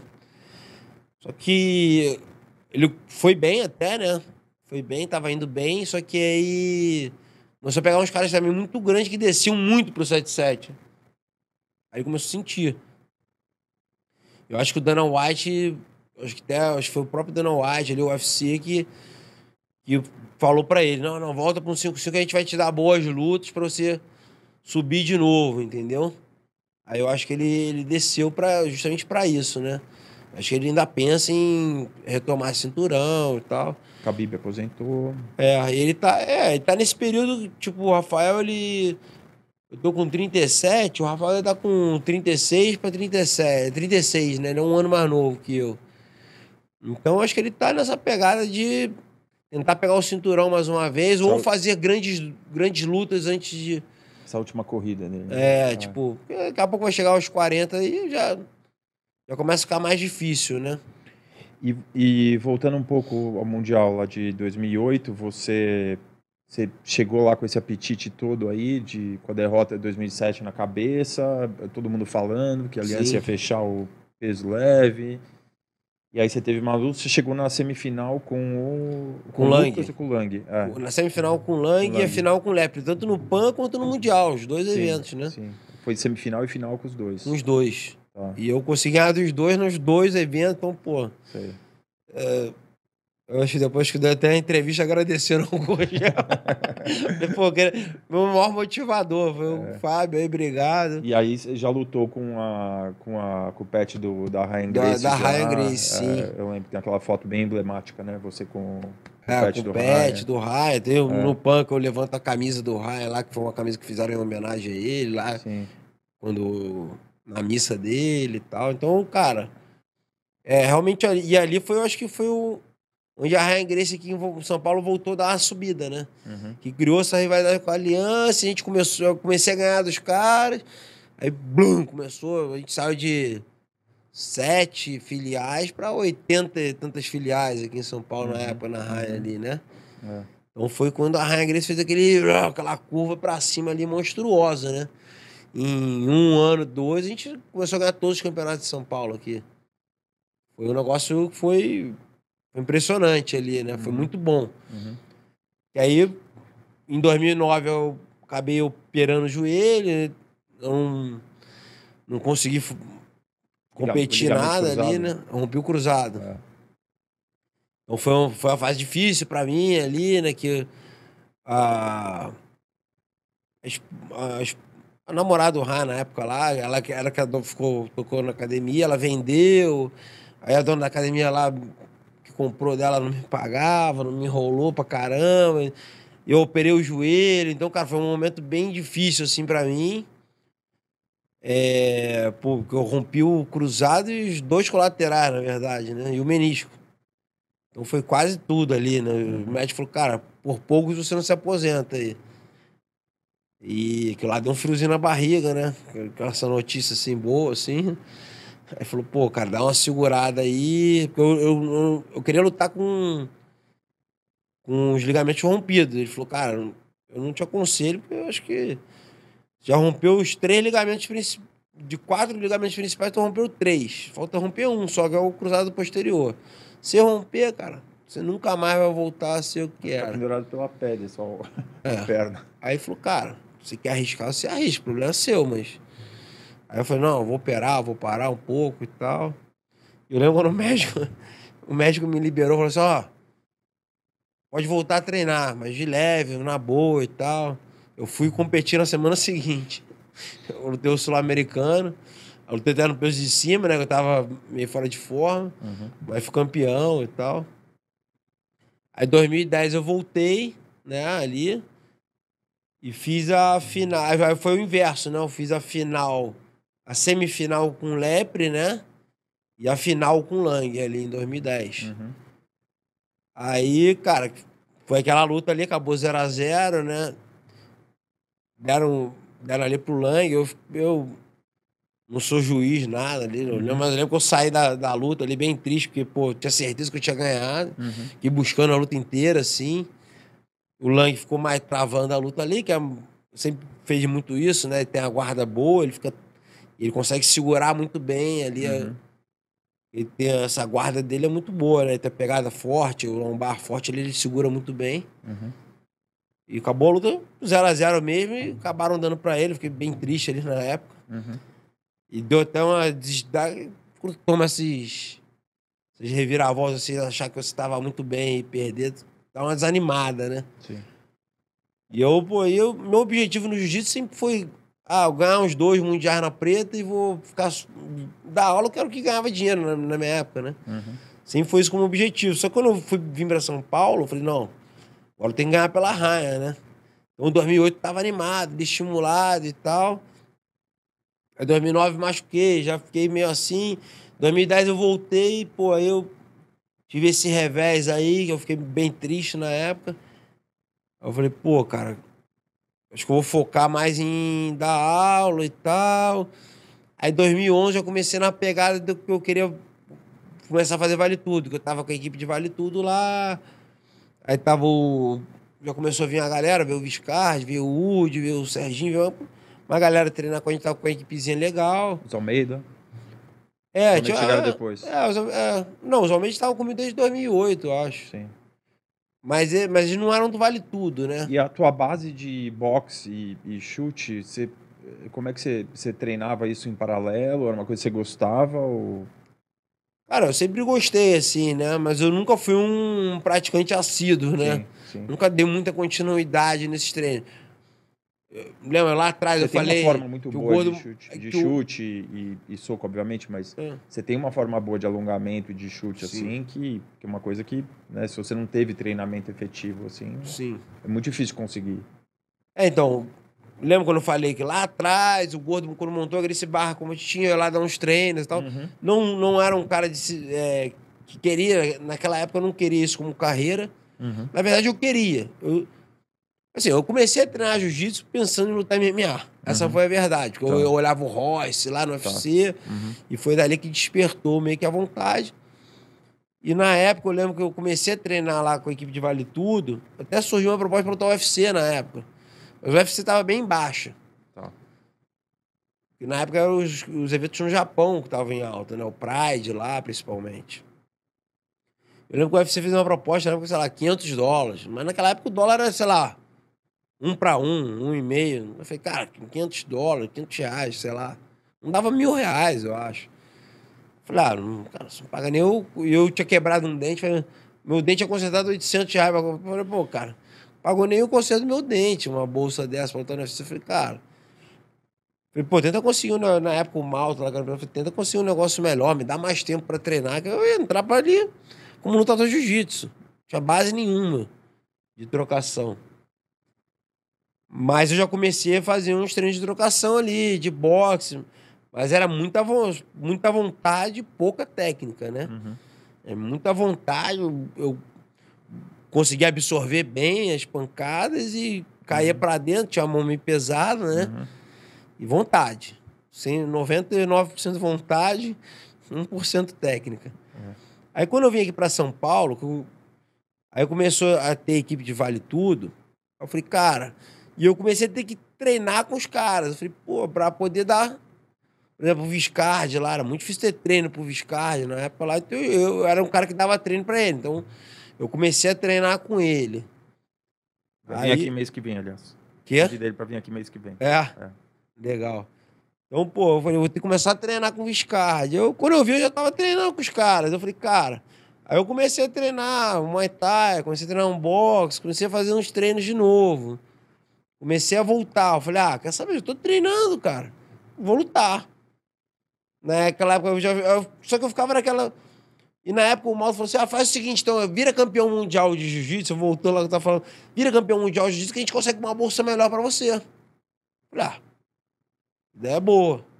Eu viro campeão mundial de jiu-jitsu, na faixa preta, vou ficar com o nome, vou ganhar uma bolsa boa pra lutar. Só que é aquele negócio, a vida, eu acabei vindo pra São Paulo, parei de treinar lá com os caras e tal. Não só vim lutar mesmo quando tava aqui em São Paulo. E eu acabei lutando, na verdade, mais de, em 2011, de pilha, cara. Foi mais pilha do um amigo meu, chama Claudio Seabra, lá do Rio. Eu tinha ido lá na casa dele, lá no Rio, treinar com ele, assim, tem um, tinha um tatame na garagem dele lá, o filho dele, é meu amigo lá, o Tutuba. Aí a gente tava treinando e tal, e acabou o treino, a gente ficou ali naquele, naquela rese- resenha pós-treino, né? Aí falou, Salsinho, não vale tudo. Falava aí que ia lutar, que queria lutar. Eu falei, ah, Claudinho, quero e tal, mas. Pô, tem que. Tá difícil, dá muita aula, né? Ah, vai lutar porra nenhuma, aquele jeito assim já. Vai lutar nada. Você tá tantos anos aí falando que vai lutar, vai lutar nada. Tá ficando velho aí, não vai acabar. Cara, aí eu. Na, no dia ali eu não caí na pilha, não, mas aquele negócio ficou na minha cabeça, cara. Cara, eu fui pra casa, não consegui nem dormir, cara. Eu fiquei pensando, caralho, tô ficando velho, cara. Tá, ah, chego beirando os 30, 20 e tanto, 20. Não, em 2011 eu tinha. Não, vinha 27, eu tenho 37, 10 anos a menos. Tá com 27 anos ali, eu falei, cara, tô chegando aos 30 anos, eu não tenho Vale Tudo ainda. E o meu objetivo, eu queria lutar o Vale Tudo, né? E, cara, não, consegui dormir, que lá ficou matutando na minha cabeça. O Claudinho entrou na minha mente. Aí passou, eu falei, não, cara. Eu, tava com a, eu tinha machucado meu ombro. Eu falei, cara, eu vou lá na fisioterapia, comecei a fazer a fisioterapia pro ombro e tal. Falei, o Bruno Mantovani lá, falei, Bruno, o que, que você acha? Não, não, vamos recuperar teu ombro. Se tiver que lutar, tu vai lutar sim, Celcinho. Eu falei, é sério? Ele, não, sério. Irmão, vamos recuperar teu ombro, tu vai lutar, vai estar bem. Eu já liguei pro Claudinho e falei, Claudinho, meu irmão, me bota essa porra que eu vou lutar então. Ele patrocinar um evento, Aham, o Face to Face. aham. Falei, não, bota aí que eu vou lutar, bicho. Pô, tô uma semana com isso aí na cabeça, não consigo parar de pensar nisso. Eu sou assim, pô, acho que já. Já fechou o card, mas se quiser lutar mesmo, eu te boto. Não, não me bota, eu quero. Bota aí, com quem? Com qualquer um, mesmo. Bota aí, eu quero lutar. Bota com quem tu quiser aí, cara. Não, pô, como assim, cara? Não, bota quem que tu quiser, não tô nem aí. Mas eu quero lutar de 70 quilos, bota de 70 quilos qualquer um. Aí fechou com um cara lá, não... Aí eu, já, eu tinha ido pro Rio fechar, fechar o meu camp com o gordo, porque até o Viscar tinha feito um evento no, no interior.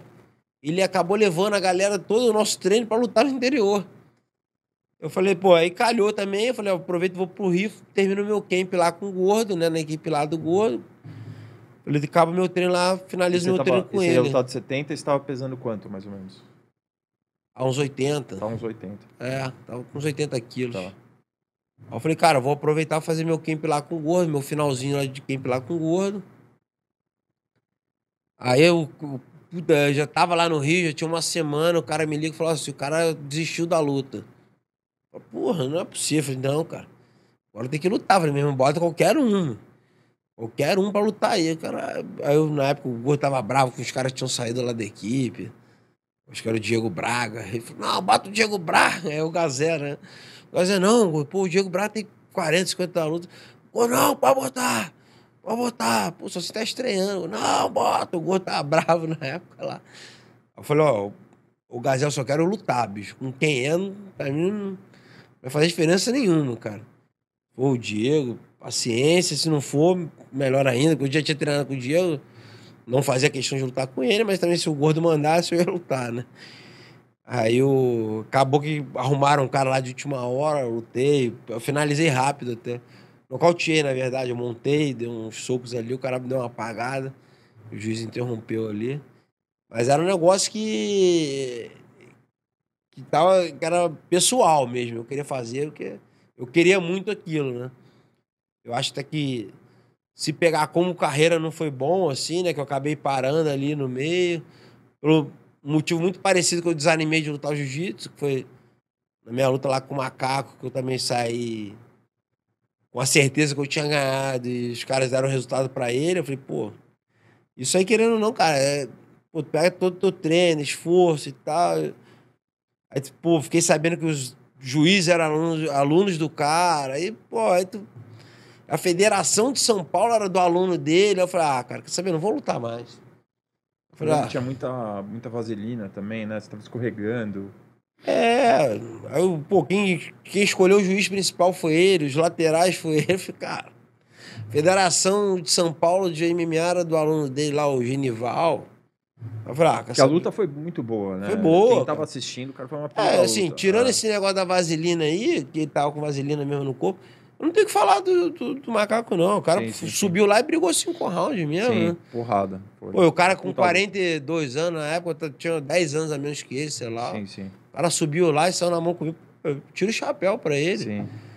Mas, não tenho o que falar, mas o, o evento acabou estragando, né? Sim. Eu Botar o aluno do cara para ser juiz? Da... Eu, eu te confesso que eu fiquei um pouco preocupado aquele, aquele dia, porque né, subiu todo Bomba mundo da relógio, ali, né? Subiu todo mundo da academia ali no ringue, ali, né? Ou na área ali do ringue. E o pessoal tava olhando, eu comecei a olhar em volta, falei, hum...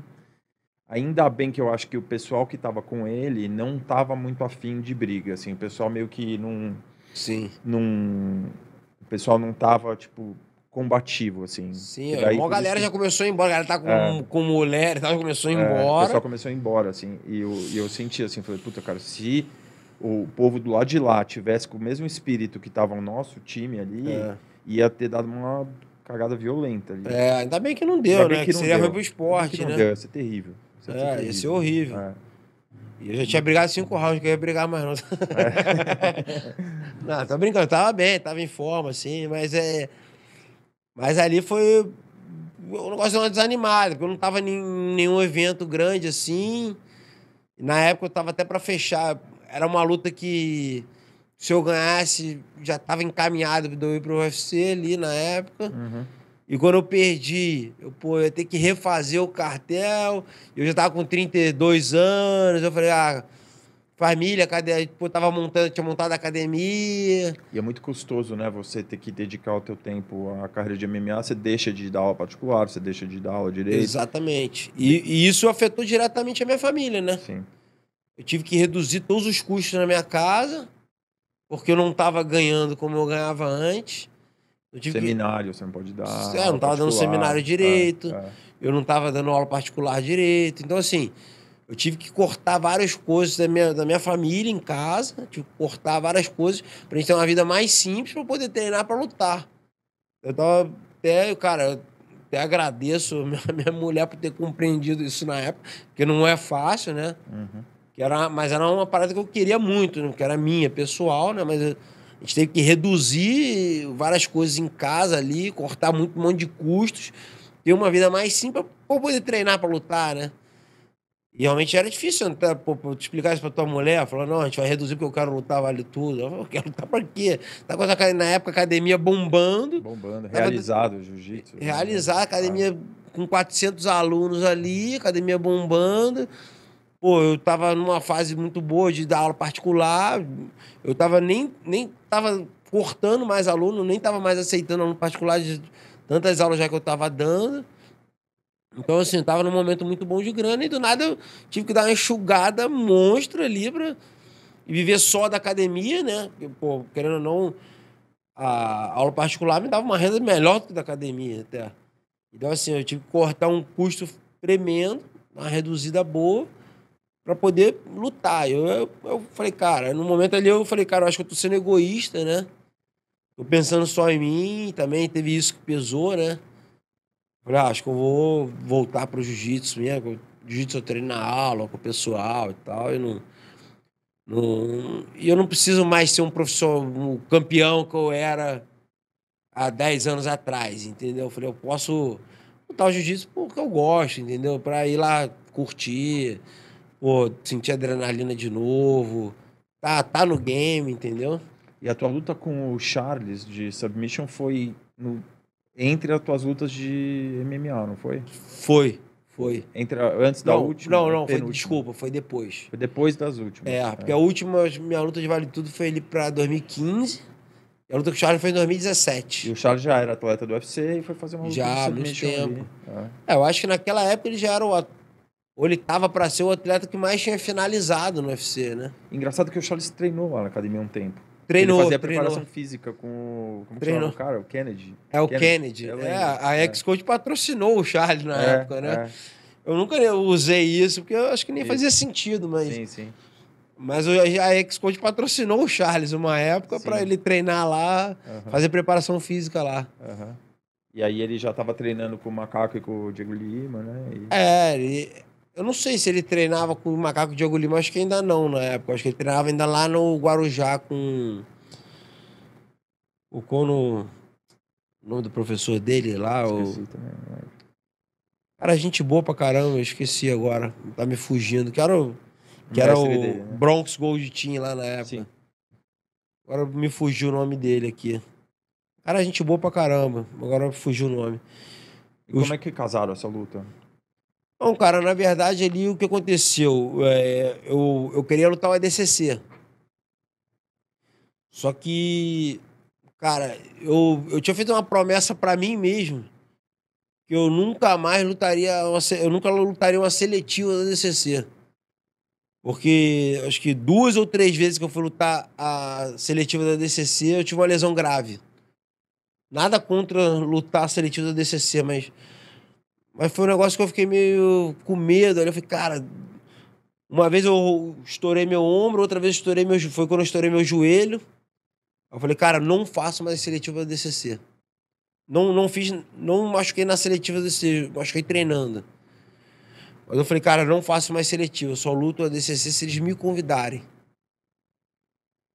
Aí surgiu essa oportunidade de ser uma luta casada pelo ADCC e quem ganhasse teria chance de ser uma porta, não, não, não era certo, mas seria uma porta para ser convidado para o ADCC. Aí eu falei, ah, beleza. Aí quando casaram, eu falei, pô, o Charles é uma luta legal, né? Que é o cara que tá em evidência ali no UFC, tá finalizando um monte de gente. Falei, ah, cara, então. Falei, legal, vamos embora, né? E se fosse qualquer outro, eu ia lutar, mas calhou na época de ser o Charles. Eu achei legal a luta. Eu acho que. Eu acho que se bobear na- no início era pra luta até ser com um macaco. Era pra ser o macaco, se eu não me engano. Uhum. E o macaco acho que não quis e botou o Charles. Não quis aceitar a luta e falou: não, então luta o Salsi bota ele com o Charles. E era um evento que tinha luta de MMA também, né? É, que eles fizeram um, era um Não, evento não. de MMA japonês lá, né? Isso. Ah, E eles acabaram jogando essa luta no meio do, do evento. Tanto que a luta foi no octagon, né? No octagon essa luta. E foi uma boa luta ali, né? O, o Charles me surpreendeu, cara, porque eu jamais imaginaria o Charles. Não concluiu a queda, mas ele me botou pra baixo umas duas, três vezes ali. Eu consegui desvencilhar e não, não ficar por baixo, sair da queda. Não deixar concluir a pontuação, nada, mas me surpreendeu ali, que eu não, não imaginava que o Charles tivesse essa pressão em pé, né? Eu achei que a luta seria mais difícil no chão. E eu, quando foi pro chão, a luta até foi um pouco fácil pro meu lado ali, que eu dominei o tempo. Não que seja fácil, mas eu dominei a luta no chão, né? Eu achei que ia ser o contrário, que eu ia dominar em. que a luta seria mais tranquila em pé e que no chão seria mais difícil. E foi o, o nessa contrário, luta, né? Nessa luta dele com o Tony Ferguson, né? Que também, acho que bem isso dá pra ver mesmo, como ele teve essa pressão em pé. É, como ele Sim. dominou o cara em pé, botou pra baixo. E o Ferguson é É. wrestler, né? Sim. Division One wrestler, né? E, e pegou o cara, botou pra baixo quando quis, a hora que quis, né? É, ele teve uma evolução muito grande, o Charles, em- nessa parte de queda aí, cara. E eu acho que ele ficou mais forte agora Sim, também, né? Sim. Ele, é, ele evoluiu muito, né? Ele anda evoluindo muito. Mas é engraçado que teve uma vez, assim, que o... Tava eu, o Veras e o Viscardi, né? Indo viajar para um UFC e o Charles ia lutar no mesmo UFC. Uhum. Não lembro exatamente qual, mas um, um evento que lutou o Charles e o Viscardi no mesmo evento. E eu acho que o Viscardi estava até no principal. Ali o Charles, eu não sei nem se estava no principal, mas tava, o Viscardi estava numa posição boa ali na época no UFC ali. E a gente foi, tava, se encontrou no aeroporto ali, tava o, o Charles, o macaco e o antigo treinador dele. Se eu não me engano, nós estávamos três. Aí eu falei com o Viscardi, cara. Eu falei, Viscardi, esse moleque é muito talentoso. Só que ele treina ali no Guarujá, assim, muita estrutura, cara. Não quero falar mal do professor dele, não. O cara acho que fez um trabalho excelente, né, ali. Que ele, só que ele chegou num, num ponto ali que eu acho que o Charles não tinha mais treino, não tinha mais infra ali para ele crescer mais. Né? Faltou infra. Como uma época eu cheguei pros caras, pro próprio Viscardi, falei, cara, ó, vai treinar em outro lugar. Não, não quero, não quero. E eu falando para ele ir, né? Porque eu achava que tinha muito potencial e poderia ir mais, né? E o Charles eu achava a mesma coisa. O Viscardi, esse moleque é muito talentoso. Eu acho que se ele tivesse uma estrutura melhor de treino, de, de academia, assim, esse moleque ia explodir no UFC, cara. Esse moleque era Eu ainda falei com o Viscardi na época. Esse moleque era campeão do UFC, cara. O Viscardi, pô, você acha? Eu falei, cara, eu acho. Porque ele é muito talentoso, cara. Esse moleque fazer o que ele já fez, com a estrutura de treino que ele tem, ele é muito talentoso, esse moleque. Eu acho que se esse moleque tiver uma estrutura melhor, esse moleque vai ser campeão do UFC. E não deu outra, né? Quando ele tem uma estruturazinha melhor ali, um treino mais focado em cima dele ali e tal. Aí, campeão do UFC. É, impressionante na luta, agora que ele ganhou o cinturão, do atraso que ele tomou no primeiro round, né? O Michael Chandler, que é um cara muito explosivo, Sim. muito duro, né? E teve aquele atraso lá, quase perdeu, daí voltou no segundo round como se tivesse começado a luta do 0 a 0 Sim, cara, não, eu realmente é. impressionante. O cara tem que estar tá muito treinado primeiro e com um psicológico muito bom. Porque ele tomou um atraso em pé, né? Tomou um atraso muito feio em pé ali, né? Até a parte no primeiro round, a parte que levou vantagem foi quando foi pro chão. A parte em pé ele tomou um prejuízo. E ele entrou no segundo round, por tudo ou nada, em pé. Ele falou, cara, acreditou no, no treino dele ali e concluiu, né? Então, cara, é, tá de parabéns aí, não tem o que falar. É, é, em todos os quesitos, em treinamento, em cabeça, psicológico, ele surpreendeu mesmo. E agora ele tem a chance de fazer a luta que o Rafael ia fazer, né? Se o McGregor ganha do Poirier, luta com ele agora, né? É que o, Mac, o McGregor ele virou um cara agora que ele virou uma. Ele escolhe quem com quem ele quer lutar, ele escolhe quando, com quando, onde vai ser. Então é. Não dá pra ter uma certeza, né? Ele ali, ele, ele impõe o que ele quer no UFC. Se né? ele vai lutar com o Nate Diaz depois. Né? É, é ele que escolhe a luta dele. É, então, é. seria legal. Acho que, pô, pro próprio Charles, né, pô, ia dar um upgrade no moleque em todos os sentidos, né? Financeiramente, acho que seria muito bom. E eu acho que. Eu acho que. Pô, botar. Eu acho que ele vai ganhar do McGregor. Eu apostaria nele. Então, assim. É... Mas eu não sei se o McGregor vai querer essa luta, né? Não vejo. É uma luta ruim pra ele.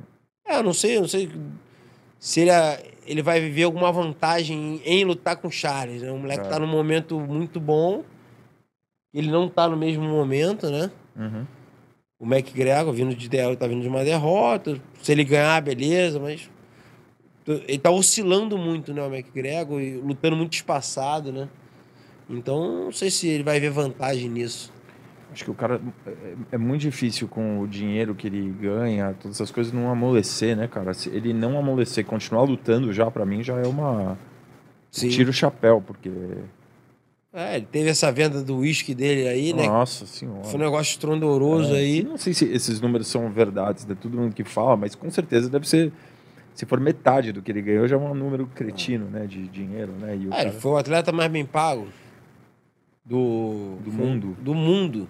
Não, foi tipo, segundo acho que era o Federer, né? Com 100, ele 180. Ah. Tipo, uma coisa absurda, assim, que não, inimaginável, né? Você Sim. Lá não, não. Você lá não é treinando é... MMA com o gordo lá, não sei quando, né? Tipo, pensar que Sim. o esporte hoje ia produzir e... um, um lutador que, que seria o atleta mais bem pago do mundo, né? Não, não, dá para imaginar. É. Não dá para imaginar. Eu lembro, cara, na época lá, o Rafael, cara, eu lembro disso claramente, assim, né? Eu comecei a, a dar aula de novo, né? Que eu falei, eu voltei a dar aula e tal. Comecei a diminuir nos treinos ali. Princi- Principalmente MMA, né? Fiquei treinando mais jiu-jitsu, não- tava mais indo treinar MMA. E de vez em quando lá, só fazer uns treininhos só pra matar a vontade. Aí o. Na época eu falei com o Rafael. O Rafael, pô, eu lembro que eu fui assistir a luta dele. Umas duas lutas dele, na verdade. Eu fui assistir dentro da- do Castelo das Pedras, ali, no- na, fa- na favela que tem ali do Rio das Pedras. E o, o Rafael lutando pra ganhar a bolsa de 500 reais, cara. E na época eu falei, pô, Rafael, você não quer vir? Eu tinha que voltar a dar aula. Eu falei, pô, você não quer vir dar aula comigo, não, cara? Pô, tá lutando pra ganhar 500 reais, cara. Pô, você não paga nem a gasolina, cara. Aí, o cara, ele parou, ficou pensando assim, o Rafael. Ele falou, pô, assim, te agradeço, irmão, mas eu ainda acredito que vou ser campeão mundial dessa parada. cara." Eu falei, é mesmo, cara? Aí ele falou, cara, cara, eu acredito que eu vou ser, cara. Porque, cara, eu vou me esforçar o máximo que der, cara. Eu vou ser campeão mundial ainda, cara. Eu falei, ah, eu falei, pô, irmão, então vai. Então vai, vai, vai com tudo, né? O Rafael não era o cara mais talentoso do mundo, né? Assim, não era o cara. Tu olhava pra ele e falava, ah, esse moleque vai ser o campeão mundial, não. Mas ele era muito determinado, né? Rafael, treino bom de boxe, irmão, é lá do outro lado da cidade. Ele, tá bom, vou lá pegar a motinha dele, é, pô, ia. O treino bom de wrestling lá no Quinto dos Infernos, é, ele ia, cara. Então ele era muito determinado, ele evoluiu ali no, na força de vontade, entendeu? Naquela época, eu acho que a galera acreditava muito mais em mim, na época do Braga Neto. De repente, a gente era muito mais talentoso que o Rafael, que o próprio Rafael. Só que eu e o Neto, a gente não teve a mesma determinação que o Rafael teve, né? Sim. Ali, não dá nem pra comparar. O Rafael foi um cara muito determinado e muito focado e acredito, sempre acreditou muito que ele ia concluir isso, né? E o Charles, pelo que eu vejo também. Um cara muito focado e determinado e acre- sempre acreditou muito nisso, né? É, teve uma história boa e ruim, né? Dentro do UFC, muitas lutas, né? E de Sim. repente dá um salto de qualidade. É, assim, os dois tiveram coisas, Parecidas. Parecidas, né? impressionante. E mas sempre muito determinados, né? tomara que eles lutem, né? Que eles cheguem num ponto de lutar. Ia ser uma luta boa, né? Bacana É. de ver, né? Acho que vai ser uma luta boa. Ia ser uma luta boa. Dois brasileiros ainda, né? Sim. Lutando, disputando o cinturão. É, seria legal. Se o Rafael conseguir disputar esse cinturão contra o Charles aí, Pô, seria legal demais. seria um lutão. Pro MMA brasileiro, né? É.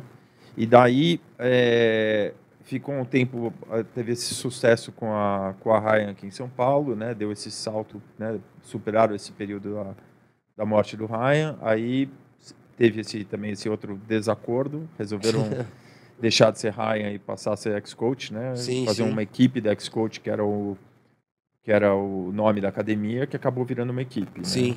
É. E aí, É, cara, ali, assim, foi uma parada pra mim foi até muito triste, assim, né, cara? Que, pô, eu. Imagina, no auge da minha carreira, eu não vendi meu nome. Entendeu? Eu dediquei o auge da minha carreira a vender um nome que não era meu. Assim, né? Mas eu nunca. Eu nunca questionei isso, nunca achei isso ruim. Muito pelo contrário. Eu uhum. gostava do. Eu gostava do trabalho que estava sendo feito. Eu achei legal ali. Eu acho que, pô. Foi um momento bom também. Eu acho que me ajudou em várias coisas. Eu tenho uma gratidão ali pô, pelo, que o nome me proporcionou ali do Raya na época. Foi bom pra mim, assim. Mas eu realmente eu deixei meu nome de lado no auge da minha carreira e, e vendi o, o nome do Raya, né? E pra, pra eu ter que sair disso, pô, foi muito triste pra mim ali, né? Pô, foi um negócio que eu não queria. Eu não queria. Mas é, desacordo. né? Chegou num momento ali pra mim que, cara, o pessoal ali, no meu ponto de vista ali, o pessoal perdeu respeito por mim. E, cara, eu não ganhava nada. Nunca ganhei um real ali com o nome do Rai, entendeu? Tirando assim, indiretamente, não sei, de repente vinha algum aluno pelo nome Grace, não sei. Fora isso, usando o nome Rai é o contrário, eu só contribuí.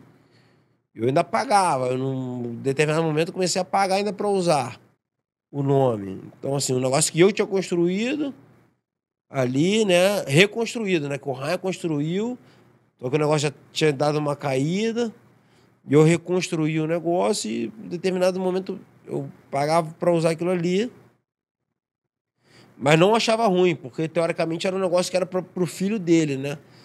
E eu sempre achei isso muito justo, né, cara? Eu falei, pô, tô aqui dando aula para os alunos do pai dele e tal. Foi um negócio que me ajudou. Pô, no momento, às vezes, eu vim do Rio, que eu não tava num momento financeiro bom lá no Rio. Pô, eu vim, para mim foi bom aqui em São Paulo, legal. Eu acho super justo e tal. E o que pegou ali foi a falta de respeito mesmo. Começou a montar uma, um monte de academia do lado da minha, e não me dava satisfação, e não me respondiam, e não me mandava mais roupa. Eu falei, ah, cara, eu, eu ia dar seminário, cancelava um seminário. Eu falei, cara, tô remando. Aí eu cancelava, mandava cancelar. Eu falei, ah, tô remando contra a maré, né? Eu tô andando murro em pão de faca aqui. Eu tô me machucando aqui dentro desse negócio. Eu tenho um respeito gigante pela família. Eu falei, cara, melhor coisa é eu tentar sair da melhor maneira, né? Conversei com o Gordo na época. Falei, Gordo, tá acontecendo isso, isso, isso, isso. O Gordo falou, cara, o que você quer que eu te fale? É, não. Ele, ele, conhece mais que ninguém, né? É, ele falou, cara, o que você quer que eu te fale? Eu falei, não, estou te avisando que pra mim não tá mais fazendo sentido estar tá aqui, que tá ao invés de me ajudar, tá me prejudicando, né? Tá... E ele, em paralelo, tava criando uma equipe nova também, né? Foi um pouco depois. A Rings foi um pouco depois um ali. depois. Aí eu falei, cara. Aí ele falou, cara. Eu... Ô, João, vê se você acha uma foto do, do Mundial de 2008 do Celso. Aí eu falei, pô, Bota cara. Celcinho Mundial 2008, deve aparecer, né? Um monte de. É. Aí eu falei, pô, cara. Eu... Falou, cara, faz como você achar melhor. Eu não vou me meter. Aquele jeito dele, né? É, falou, cara, faz o que você achar melhor pra é. você, eu não vou me meter. Aí o primeiro cara que eu, que eu conversei na época lá foi o Rob Sim, porque foi o cara que, na época, que deu a ideia pro Heinz me trazer. Falei, Sim, tô te ligando, assim, não que eu acho que, sei lá, tem que te dar alguma satisfação, mas eu, por respeito mesmo. Porque, pô, o cara que idealizou tá aqui defendendo o nome do teu irmão foi você. Então, cara, vou te explicar tudo que tá acontecendo aqui, é isso, isso, isso, isso. Ele falou assim, fico triste, mas também eu vou falar para você não fazer? Difícil, né? Ele falou, não tem muito o que falar, não sou eu que estou de frente no negócio, minha irmã, eu não tenho, eu não apito nada. Isso o Leandrinho e o Foca também participando da, da decisão? não, não, não, não, se meteram muito, não, mas eu, mas eu, eu comuniquei eles, né? Porque eu acho que o Leandrinho já estava morando fora na época, o Foca é um, é um cara que eu tenho muito respeito ali, então sempre me ajudou muito quando eu vim para São Paulo, né? Sempre me ajudou assim, então. E é um cara que eu tenho como. Eu vou fazer, eu consulto ele antes e tal. Ele. Só assim, cara, não tem muito o que fazer, né? Vai falar o quê? É... Acho que não vai mudar. Sim. Entendeu? Aí na época eu fiquei conversando muito com a Akira, que a Akira, a gente estudou junto na escola, né? A gente foi da mesma sala. Eu tinha amizade com ela, e quem comandava era a mãe dela e tal, mas acabou que não, não conseguimos ajustar. Eu achei até que num momento ali a Akira ia, ia conseguir ajustar, né? A Akira tava entrou no meio ali bem intencionada. Só que já tinha desgastado muito a relação, né? Uhum. Entre eu e o pessoal que tava de frente ali. Então era um negócio que acho que por mais que voltasse, ia voltar muito desgastado ali, né? Voltasse não, não saísse, né? Tava desgastado, tava difícil já. E tava um criando já meio que. Aí um dos. E o grande motivo que eu quis sair era justamente pensando, não brigar, né? Sim. Olha, eu prefiro sair enquanto não brigou, pra não ter negócio ir mais além, porque dali, como já estava muito desgastado, acho que a partir dali só ia desgastar mais. Entendeu? Aí ia começar a ter brigas. Eu falei, não. Eu tenho um respeito pela família lá, né, cara? É... Falei, cara, não quero chegar a esse ponto de que, porra, fazer alguma coisa que vai desagradar a família, brigar, ou, ou ter algum embate ali de discussão mais, mais caloroso. Falei, para isso não acontecer, eu prefiro encerrar aqui e sair fora, né? Fazer eu meu caminho sozinho no meu canto e tal. Com as pessoas importantes do meio ali que da situação você já tinha, já estava alinhado, né? Então, Sim. é- é- é saiu da melhor maneira possível. né? É, eu, eu falei, cara, até na época, mais com a Kira, na época. Como, como eu falei, minha relação ali com a mãe dela já estava um pouco desgastada ali, eu já não estava mais muito querendo falar com a mãe dela. Assim, eu falei, puta, Kira, eu vou tentar sair da melhor maneira, né, cara? Eu espero tua mãe fechar todos os contratos com, com as filiais, eu não anuncio nada, fico na minha quietinho. Eu vou falar só, eu falei com o Viscardi, com o Udi na época, assim. E o Cezinha, que era um cara que, que treinava também com a gente né, na época da equipe de Vale Tudo. Falei, ó, só vou falar com esses três caras aí, o resto aí, não vou falar nada, cara. Até que na época a galera tava indo treinar na academia, os caras, pô, tu não falou nada, maluco, pô, a gente tá vindo treinar aqui, tu não falou nada. Falei, cara, mas vocês não estão entendendo. Tô saindo numa boa, assim, não tô brigando, nada. E eu quero que vocês continuem na Rainha Grace e podem continuar vindo treinar comigo, entendeu? Não sou inimigo de ninguém. Eu só não, não- não- comercialmente, pra mim, não, não faço mais parte. Então, por muito tempo, ainda a galera da Rainha continuou treinando comigo lá, né? Mas aí tinha um lance, ninguém tirava foto, né? Não, isso foi depois, Foi até. depois, Isso foi depois. E começou a criar esse negócio, da galera, a galera começou a querer treinar comigo, começou a vir bastante gente. Aí começou a ter os, eles começaram a ter os desgastes lá na. Um pessoal lá, né? Não, não da minha parte. O pessoal lá falou que ah, não era mais pra treinar comigo, o pessoal ia, não tirava foto. Eu falei, ah, cara. Aí chegou até um momento que eu falei, ó, cara, tá me trazendo problemas, né?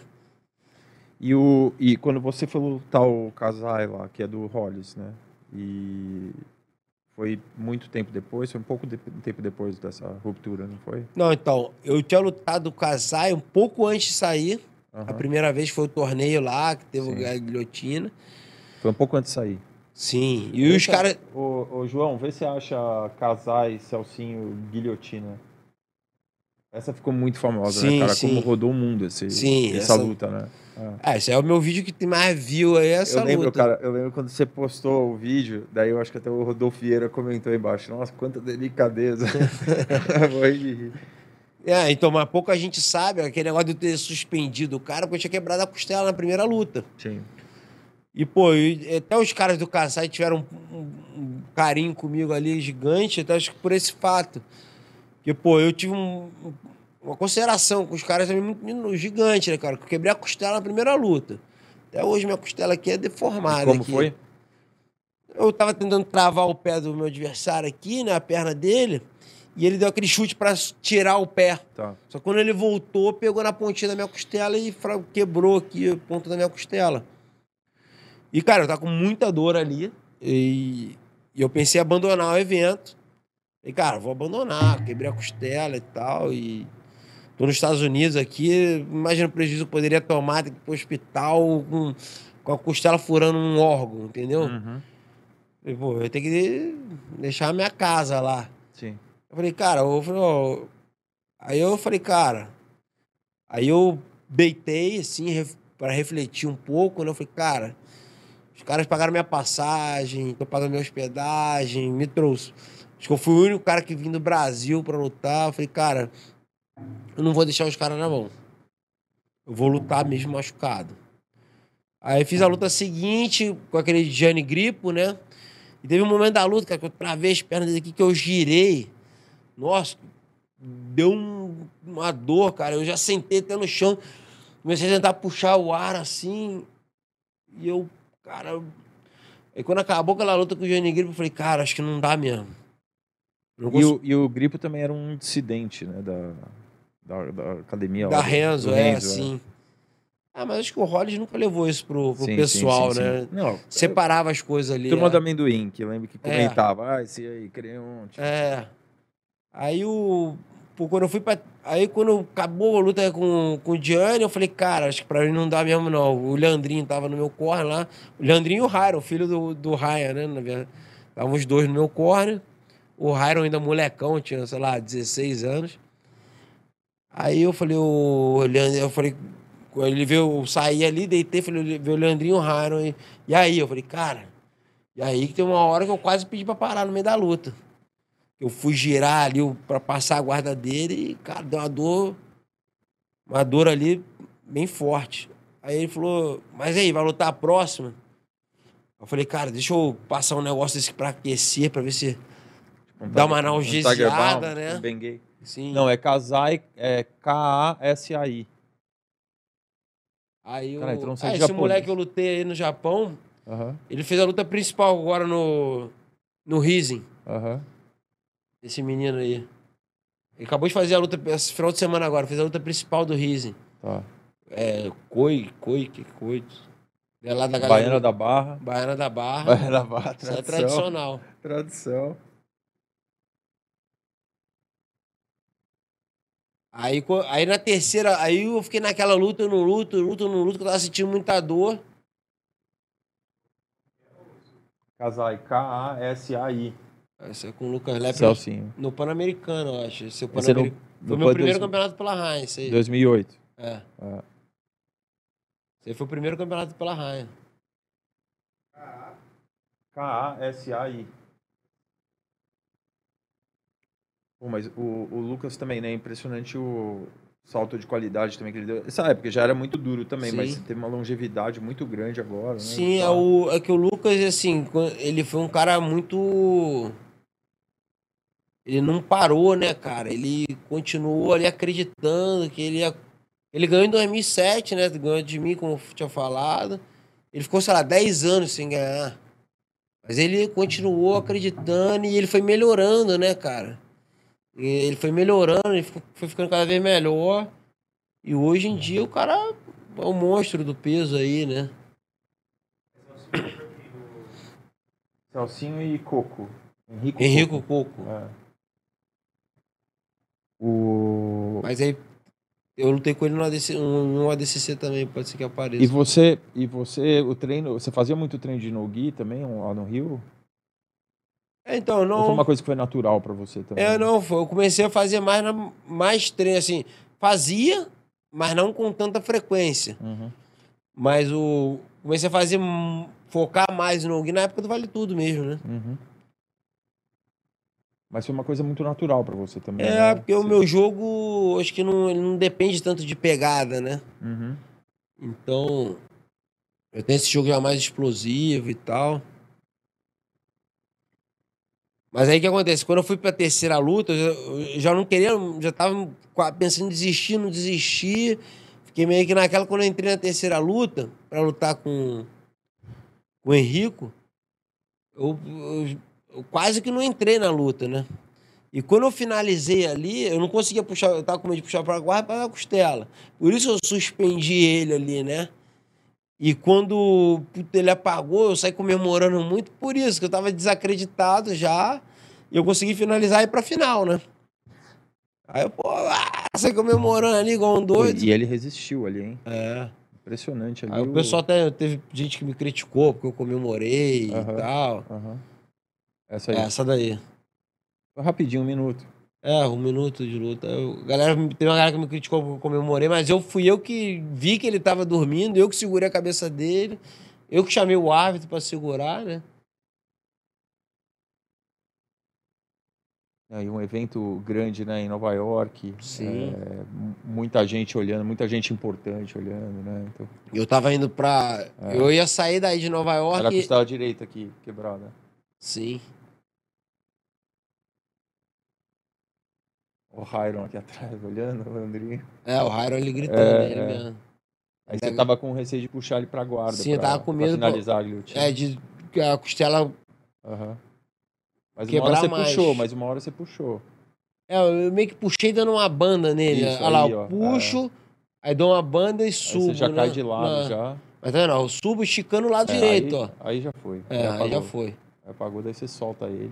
É, ó, Você eu, viu eu o cuidado que... de soltar na mão do cara ali, né? É, que o juiz não viu. Eu olhei É, pro juiz e falei, ó, apagou. Você segurou ele, ó. Aí eu segurei, Tá passei pro seguro. juiz. Aí agora eu fui comemorar, né? É.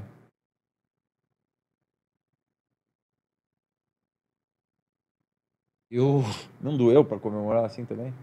Ah, acho que tava Na na. hora você não É, percebeu. o que tava doendo era fazer movimento de rotativo ou de Lateral dobrar, aqui. assim, É, né? É, aham, Esticado assim tava na boa ali, né? aham. E a adrenalina aí, meu solto ali, já não sentia Uhum. depois, né? Aí, Aí depois foi lutar a final com o Canuto, né? É, a final com o Canuto, aí foi. Eu achei que eu fui melhor no tempo regulamentar. Não me deram ponto no final ali, porque eu acho que. Eu derrubei ele no final, mas o juiz falou que não chegou a contar os três segundos para estabilizar o ponto, né? Uhum. Aí foi pra prorrogação, na prorrogação ele foi melhor. Realmente na prorrogação ele foi melhor. E eu acho que o juiz ali. Mas acho que no contar tudo. Eu também achei que tinha ganhado ali, mas o juiz deram pra ele. Acho que também ficou aquela última impressão, né? De ter sido melhor na prorrogação, né? Sim. Se fosse contar só a prorrogação, realmente ele merecia ter ganhado. Mas acho que contando a luta inteira, né? Eu tive mais momentos. Tive momentos melhores ali, né? Uhum. Mas o. Mas realmente acho que fica aquela, aquela última imagem da luta, né? Juízes- Aí dois juízes deram pra ele não deu pra mim, na verdade. Aí ele ganhou, mas, cara, mas foi bom. é. Eu tava indo pra Disney com, com as meninas logo na sequência, né? Aí, pô, eu tinha combinado até com o cara de rachar o prêmio no final. Eu ainda ganhei melhor, melhor finalização da noite e tal. Pô, deu pra aproveitar um pouco mais lá na Disney. Puta, que bom, hein? Disney com duas crianças é brabo. É. Eu já tive o desprazer já.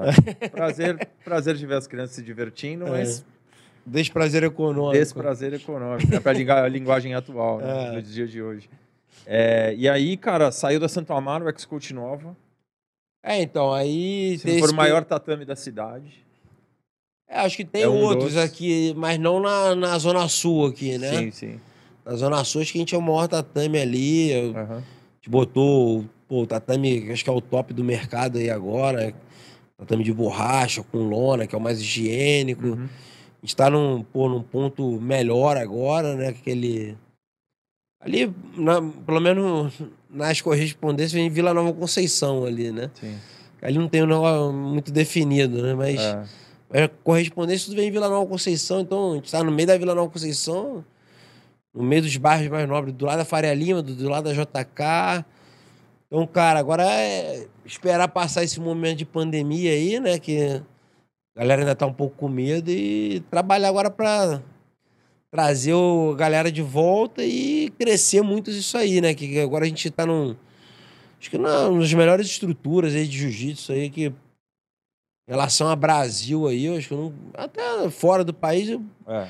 eu, cara, não vi poucas coisas iguais assim. É, não, não é muito costume, não. Você É. passear por aí, ver a academia de jiu-jitsu, você dá muito seminário, você vê por aí, Sim, né, cara? sim, é já muito dei diferente daquilo lá, né? Sim, já dei seminário no mundo inteiro, cara. Eu vi poucas academias no, no nível ali da ex-coach ali. Porque cara. daí tem a, tem a salinha de pra lá particular, tem Sim. a área de funcional, Sim. super bem estruturada. É, estacionamento privativo aqui em São É. Paulo, isso é, pô, é um Sim.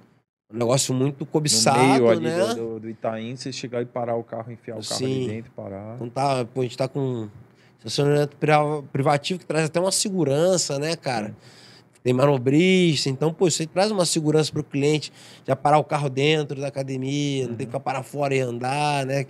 Igual era na Santa Mara que isso aí trazia um medo pro, pros alunos, né? Principalmente pra criança, que a mãe tinha que andar com o aluno na rua. Então, cara, a gente tá com essa estrutura aí nova que eu tô acreditando muito agora, após-pandemia, que isso aí vai, vai É. explodir aí. Eu acho que além da vacinação para adulto ter acelerado agora, o que eles abriram agora é vacina para professor, né, cara, de 18 Sim. anos e mais. Isso aí faz com volte às aulas Sim. integrais, o pessoal vai estar mais em São Paulo, né? Criança vai estar na escola, o cara tem mais tempo de treinar jiu-jitsu, fala por Sim. mim, né, também, né? Porque Ah, é, você tem filha também, você sabe como é que é, né? Então. E o pessoal vacinado também, muita gente já teve também, né? Sim. Se for pensar as pessoas que já tiveram, que estão imunes naturalmente ainda, junto com o pessoal da vacina, É, e tá chegando um ponto que acho que acelerou a vacinação, isso acho que vai ser o carro-chefe, né? E tá chegando um ponto também, a galera não aguenta mais, né, cara? sim. A galera não aguenta mais. Então, assim, isso aí vai acabar trazendo, e é o que você falou, a vida vai normalizando. Os professores vacinando, as crianças voltam para a escola, entendeu? Aí eu- não dá mais para ficar no interior lá, né? Muita gente ainda tá aderindo ao online, mas chega uma hora, cara, que o resultado de uma criança alfabetizada online não é igual ao presencial, não, não é tem igual. como. Convive com outras crianças. Exatamente, ah, convivência. Porque, pô, cara, eu, eu converso com pessoas até que. De outras áreas, pessoas até de, de escola, pessoas que trabalham com crianças, mais focadas, né? Que a gente ali tem criança também. A gente até interrompeu um ano criança, né, de aula. Voltou, quando a gente voltou, fecharam mais 53 dias. Então foi, foi muito ruim, mas a nossa turma de criança já está já tá bem legal lá, já cresceu bem, já. está bem feliz com isso, que uma das coisas que a gente mais quer, quer, quer plantar ali na academia, né? Quer trazer agora nesse momento. É que hoje a gente quer principalmente a família, né? Mas uh, o foco, a gente vai dar um foco muito forte em criança. Porque nesse espaço novo é o que eu falei, a mãe para o carro ali dentro, a mãe não fica expondo o filho ali na rua, entendeu? Então esse espaço novo ali a gente quer trazer, quer focar muito em criança. Então a criança já voltando para a escola, voltando a ter rotina. E cara, é o que eu tô falando, conversei com pessoas de escola, as crianças estão muito com depressão, crianças muito novas, né, cara? Pô, criança com depressão, síndrome do pânico. Aumenta o uso de eletrônico, né? Exponencialmente. Exatamente. Ah. As crianças com obesidade mórbida. Assim, cara, pô, criança, cara, criança é criança, tem que correr, tem que brincar, tem que se exercitar, tem que estudar, tem, então tem que trabalhar a mente. E fica ali só videogame, videogame, videogame, tá ficando. Tá, tá e... tirando a, a, infância da criança. E fora ali. que o maior remédio é o anti-bullying, né? Também, né? É. É, melhor que qualquer outro, outro, outro remédio que eu conheça é o melhor que tem, né? Cara, saber se defender, né? Saber se impor. Sim, eu é. tenho experiência, eu dou aula pra, pra, de jiu-jitsu, apesar de ter, porque eu comecei com 16 anos de idade, então hoje, completando 21 anos que eu dou aula pra, principalmente para criança, né? Eu comecei dando aula para criança, né? Eu tenho 20, mais de 20 anos de experiência nisso. Inclusive, tem regularmente tem palestra na academia do Zé Beleza, né? De, de, aula direcionada para criança. Sim, né? sim. Às vezes as pessoas não sabem que tem um método específico para criança, né? Sim. E, e a X-Coach está sempre aprimorando isso, né? Também. É, de seis, normalmente era de seis em seis meses, né? agora na pandemia não teve, é. mas de seis em seis meses tinha um curso do, do Zé, que é um cara que é uma referência, né? No, no ensino infantil. Eu dei aula na academia do Zé quando eu tinha 17 anos de idade, até uns 18, assim.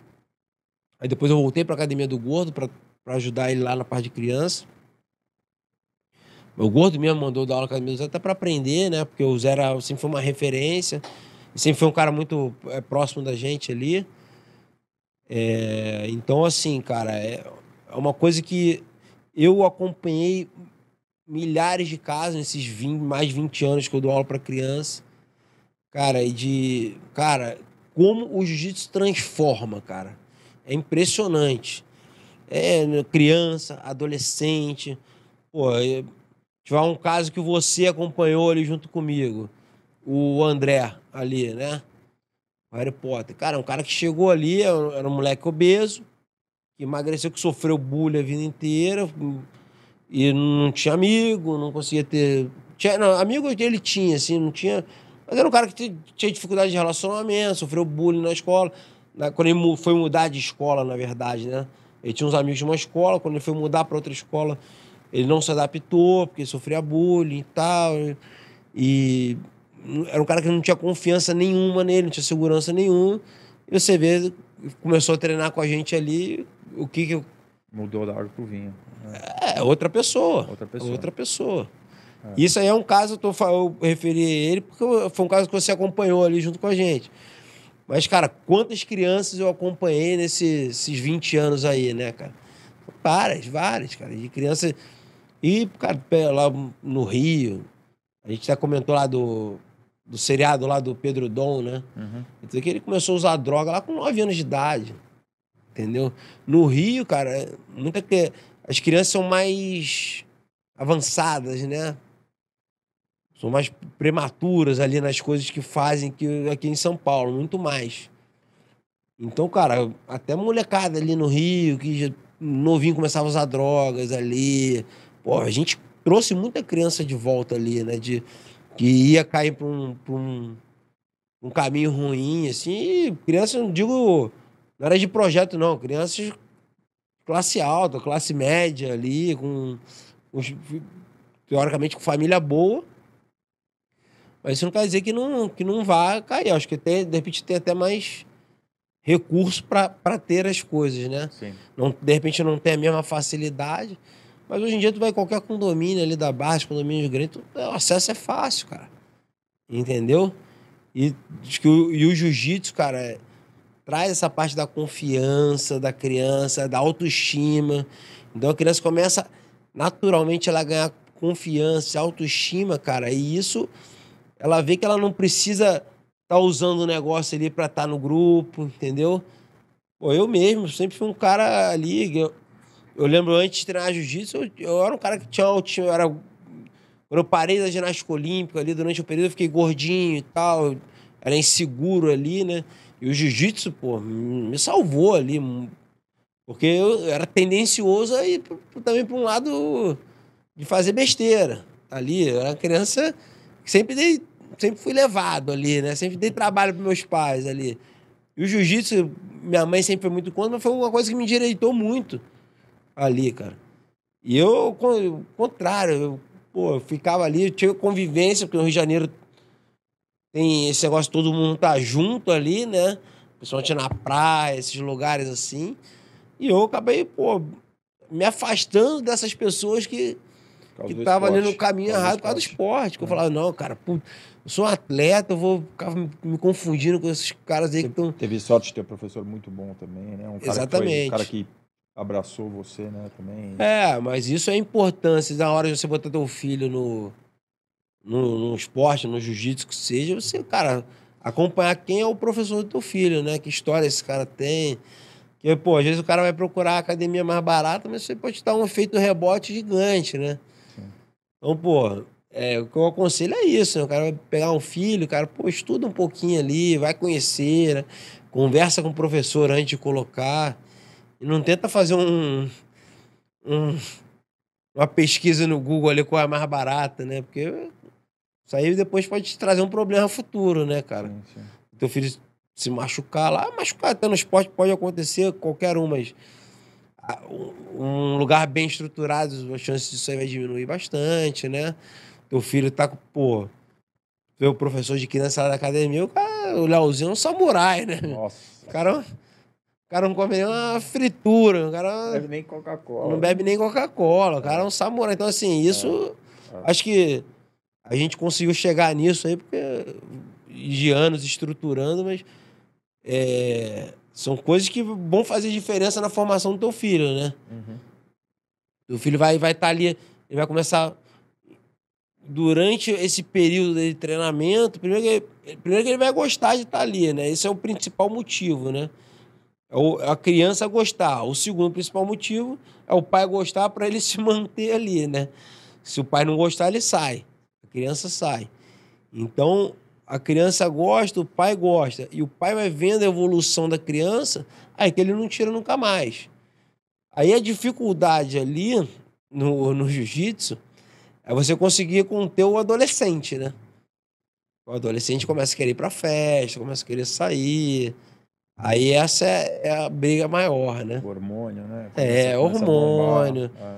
Aí começa a querer namorar e tal. E essa é a dificuldade, mas mas, cara, mas assim, eu, eu, eu vejo assim. Hoje em dia eu vou lá no Novo Leblon, no, no Rio de Janeiro, lá no, no Rabicó, lá, que você foi comigo já. E é engraçado que eu encontro a mulher. Tem a molecada que eu encontro lá, que eles treinam hoje, eu dava aula 20 anos atrás. Tem moleque de 4 anos, com 24 anos, são homens, eram crianças de 4 anos de idade correndo lá de cueca. E hoje em dia são homens lá, né? Alguns com né? família já. É. Moleque de 8 anos com quase 30, com família, com filho. Entendeu? Eu acho legal. Os legal moleques, demais isso. Os moleques vão lá, vê, ô, oh, Salsinho, pô, vem me abraça e tal, quer tirar é. foto. É. Puta, é muito legal. E tu legal vê que, demais. de uma certa forma, a gente contribui na formação dessa galera, né? Sim. E eles falam, pô, cara, graças a você que ficava brigando comigo lá, pô, brigou pra caramba comigo, não deixava fazer as coisas. Muito legal isso. É, muito legal. Isso aí, cara. E agora a gente caiu, está interrompido por causa da pandemia, mas a gente caiu agora para esse lado, levar isso para a pessoa que não tem oportunidade, né, também. Projeto esse, social. Esse projeto ali no Paraisópolis, ali junto com, com o Albert Einstein ali. Cara, que, pô, foi uma, uma pena a pandemia ter interrompido isso aí, né? Mas a gente fica muito com medo, porque como leva o nome do Einstein, né, cara? A chance de tomar um processo, alguma coisa, essa é muito grande, né? Então... Depois no link do, do programa eu vou colocar ali um link para quem quiser fazer contribuição também, né? É, a gente, na verdade, a gente está agora, a gente, a, a gente regularizou tudo do projeto, né? Agora a gente quer ir atrás, na verdade, das empresas, porque para as empresas. Pra captar. É, é para captar e descontar no custo, ali, né? Coloco o link ali de onde, de onde é. chegar para quem quiser apoiar. Sim, porque, cara, é um trabalho. É a gente quer fazer um trabalho diferenciado aqui que eu, particularmente, ainda não conheço no jiu-jitsu. Tô querendo vir com um trabalho novo em cima desse projeto. O, a ideia é o que nesse projeto? A gente montar alguns projetos, a gente já tendo para Paraisópolis, quando, cara, quando começou a pandemia, a gente já tava para começar um novo projeto, já tava já, tinha tatame, as crianças, kimono, tava tudo já estruturado para começar. Era um negócio até bem bem pesado, porque são crianças que vivem em abrigo e não foram adotadas. Esse novo projeto seria, entendeu? Então, são crianças que vêm com uma bagagem forte. É, com uma ah. bagagem forte ali. Muitas que. Tem crianças que, que levam uma vida mais leve, mas tem crianças que vêm com muita raiva da vida ali, né? Uhum. E a gente quer, com o esporte, trazer ela pra gente e tirar essa. Tirar um pouco dessa angústia que elas têm, né? E levar elas para um caminho melhor, né? E você sabe, o jiu-jitsu cresceu muito e não não necessariamente ele precisa ser um campeão, mas a gente pode levar ele para dar aula fora do país. Dar aula, pô, hoje em dia. Os caras devem estar com uns mil professores lá em Abu Dhabi e tal. Então, assim, a gente quer. A gente tem até algumas pessoas que já treinaram lá na academia hoje em dia em Abu Dhabi. E por que não pessoas do projeto, entendeu? Claro. Então, assim, mas o que a gente quer fazer? A gente quer montar vários projetos, né? E a gente quer montar um time profissional, né?